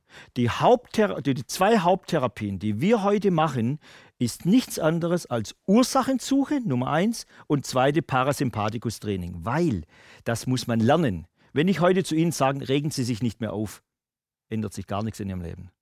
Das muss man wie Klavierspielen lernen, sich nicht mehr zu nerven, ist eines der härtesten Therapiearbeiten, die man sich wahrscheinlich vorstellen kann. Dass das funktioniert, möchte ich Ihnen ganz schnell zeigen. Das ist unser Zentrum in der Nähe von Stuttgart. Wir haben äh, diese Studie gemacht mit 67 Patienten, äh, von denen wir alle einen Brief hatten vom Arzt, dass die also palliativ nur noch zu therapieren sind und bald sterben. Das war das Ergebnis nach zwei Jahren. Nach zwei Jahren war mehr als die Hälfte immer noch am Leben. 15 davon hatten sogenannte Stable Disease, also der Tumor ist nicht gewachsen. Bei acht Patienten waren die Tumore, das waren multiple Tumore, also im Gehirn, in der Lunge, in der Leber, in den Knochen, waren komplett weg, nicht mehr messbar. Also Sie sehen, wenn ein Arzt sagt, da kann man nichts mehr machen, dann bedeutet es nur, dass der Arzt mit Chemotherapie und Bestrahlung und OP nichts mehr machen kann. Aber andere Ärzte können Ihnen helfen und vor allem Sie selber können helfen. In der Schulmedizin gilt das, was wir tun, als Wunderheilung oder Spontanremission. Warum? Ganz einfach. Solange wir sagen, das ist Spontanremission, muss ich als Arzt nicht anschauen, was haben die eigentlich gemacht. So kann ich das immer verleugnen. Was haben wir gemacht eigentlich? Wir nennen das äh, unser Notfallprogramm. Relativ einfach. Zuerst mal bringen wir Menschen bei, niemals aufzugeben. Egal wie krank sie sind. Das interessiert uns nicht, wie viele Tumore die haben. Die, grundsätzlich geben wir nie irgendeinen Menschen auf. Dann diese ganze Zahlenspielereien von 0 und, und was ist I was Prozent interessiert uns nicht. Wir stellen auch keine Prognosen, aber wir bringen Menschen bei, ihr braucht eine unglaublich hohe Disziplin. Und was machen wir? Im Grunde genommen nur vier Dinge die Öleiweißkost nach Dr. Budwig, Entgiftungstherapien und zwar jeden Tag hochdiszipliniert. Wir suchen die Ursache und wir machen ein Parasympathikus-Training. Wir möchten, dass Menschen sich nicht mehr nerven und kein Adrenalin mehr verbrauchen. Das ist eigentlich unsere Haupttherapie. Und jetzt stellen Sie sich mal vor, unsere Erfolge, die wir haben und auch andere Ärzte, die ähnliche Dinge machen auf der ganzen Welt, die ich kenne, das sind immer bei Patienten, die schon zum Sterben nach Hause geschickt wurden. Können Sie sich vorstellen, wie erfolgreich wir alle sein könnten, wenn wir Patienten hätten, die nach der Diagnose zu uns kämen? Lassen Sie mich kurz zwei Minuten noch zusammenfassen. Wo stehen wir heute in der ganzen äh, Onkologie? Erstens einmal, Onkologie ist keine Wissenschaft. Das muss man einfach klar sagen. Onkologie lebt weltweit von Dogmen und nicht von Fakten. All die Faktendiskussionen, die wir heute bei CO2 oder bei Impfen und all diesen anderen Themen in unserer Gesellschaft haben, das gilt auch für die Onkologie. Fakten werden einfach nicht mehr angeschaut.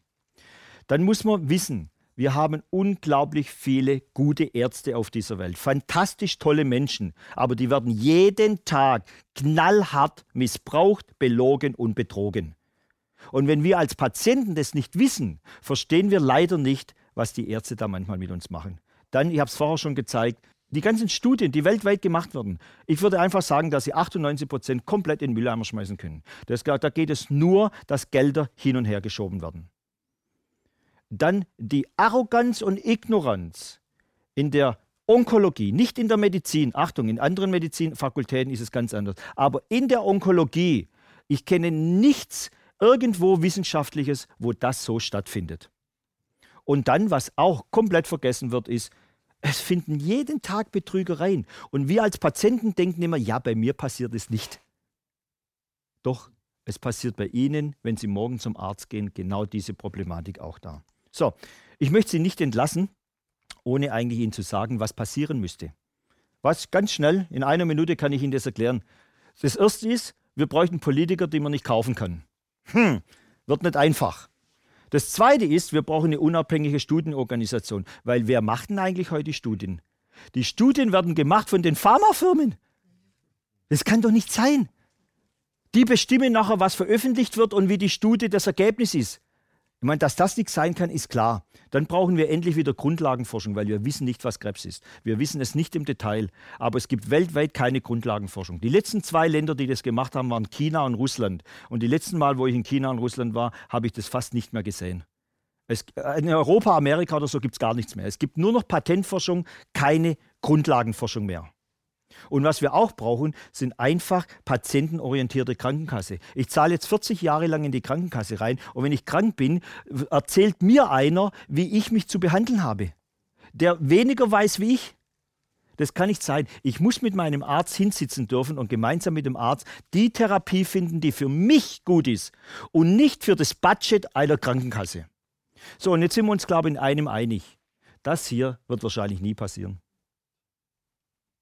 Ich bin bestimmt kein Pessimist, ich bin ein unglaublich optimistischer Mensch, aber das hier wird ziemlich sicher auf dieser Welt in den nächsten Jahrzehnten wahrscheinlich und vielleicht gar nie kommen. So, Also, was können Sie tun? Das ist das vorletzte Bild heute Abend. Sie müssen die Verantwortung übernehmen. Und nochmal, bitte missverstehen Sie mich nicht. Ich sage nicht, Sie sind schuldig an Ihrer Erkrankung. Überhaupt gar nicht. Es geht nicht um Schuld und Unschuld, sondern es geht um Wirkung und Wechselwirkung. Aber Sie müssen die Verantwortung übernehmen. Machen Sie das 3E-Programm, wenn Sie krank sind, nicht nur bei Krebs. Entgiften Sie immer Ihren Körper, ernähren Sie sich so gesund wie möglich und suchen Sie immer die Ursache. Jede Krankheit hat eine Ursache. Egal, ob Sie einen Hautausschlag, einen Durchfall, Krebs oder einen Bluthochdruck haben. Jede Krankheit hat eine Ursache und zwar bei Ihnen und nicht beim Nachbar. Und deshalb müssen Sie sie suchen, aber nicht im Sinne von Schuld, sondern einfach suchen, warum habe ich das? Sie brauchen Disziplin. Das ist was ganz Wichtiges. Und es gibt aber was Schönes, was ich Ihnen sagen kann. Freuen Sie sich drauf. Ich habe in meinem Leben mit drei verschiedenen Kranken äh, gearbeitet. Mit Alkoholikern, mit Magersüchtigen und mit Krebskranken. Und bei allen drei ist das Gleiche. Wenn sie dann gesund geworden sind, waren sie immer dankbar, dass sie die Krankheit hatten. Weil diese Krankheit hat sie zu einem Lebensglück geführt, das sie ohne diese Krankheit niemals geschafft hätten. Natürlich möchte man nicht unbedingt Krebs haben, damit man endlich glücklich wird, aber manche Leute brauchen das. Die schaffen dieses Lebensglück nicht ohne Alkohol, ohne Magersucht, ohne Krebs oder sowas. Ja? Und zum Schluss möchte ich Ihnen eine kleine Geschichte erzählen. Immer, wenn man einen Switch, also den Schalter findet, egal wie krank Sie sind, egal wo Sie Tumore haben, können Sie zurückfinden. Ich habe einen Fall dokumentiert einer bekannten Schweizerin, eine Gräfin, und die lag im Bett komplett tot. War im Koma und die ganze Familie war da, der Pfarrer war da und alle haben gedacht, an einem Sonntag sie stirbt und sie ist einfach nicht gestorben. Ich habe sie anderthalb Jahre später äh, interviewt und dokumentiert und ich habe sie gefragt, wussten Sie noch, warum Sie eigentlich überlebt haben? War, was ist da in Ihrem Kopf passiert? Sagt sie, ja, ich weiß genau. Ich habe gedacht, das gönne ich denen nicht. Dieses, das gönne ich denen nicht, hat dieser Frau so viel Kraft gegeben, dass sie aus dem Koma erwacht ist, dass sie zurückgekommen ist und als ich sie gesehen habe, anderthalb Jahre, knapp zwei Jahre später, war sie schon tumorfrei. War eine Patientin in der Paracelsus-Klinik in der Schweiz. Also Sie sehen, egal wie krank man ist, man kann immer zurückkommen. Und Ihnen möchte ich heute Abend noch etwas auf Ihren Lebensweg weitergeben. Wir alle vergessen manchmal, wie unglaublich wir hier in Berlin oder in Deutschland privilegierte Menschen sind. Und wir regen uns heute über Politiker oder über sonst was auf, aber in Wahrheit ist es so, wir alle dürfen heute hier gemeinsam miteinander einen weiteren Tag im Paradies miteinander verbringen. Herzlichen Dank für Ihre Aufmerksamkeit.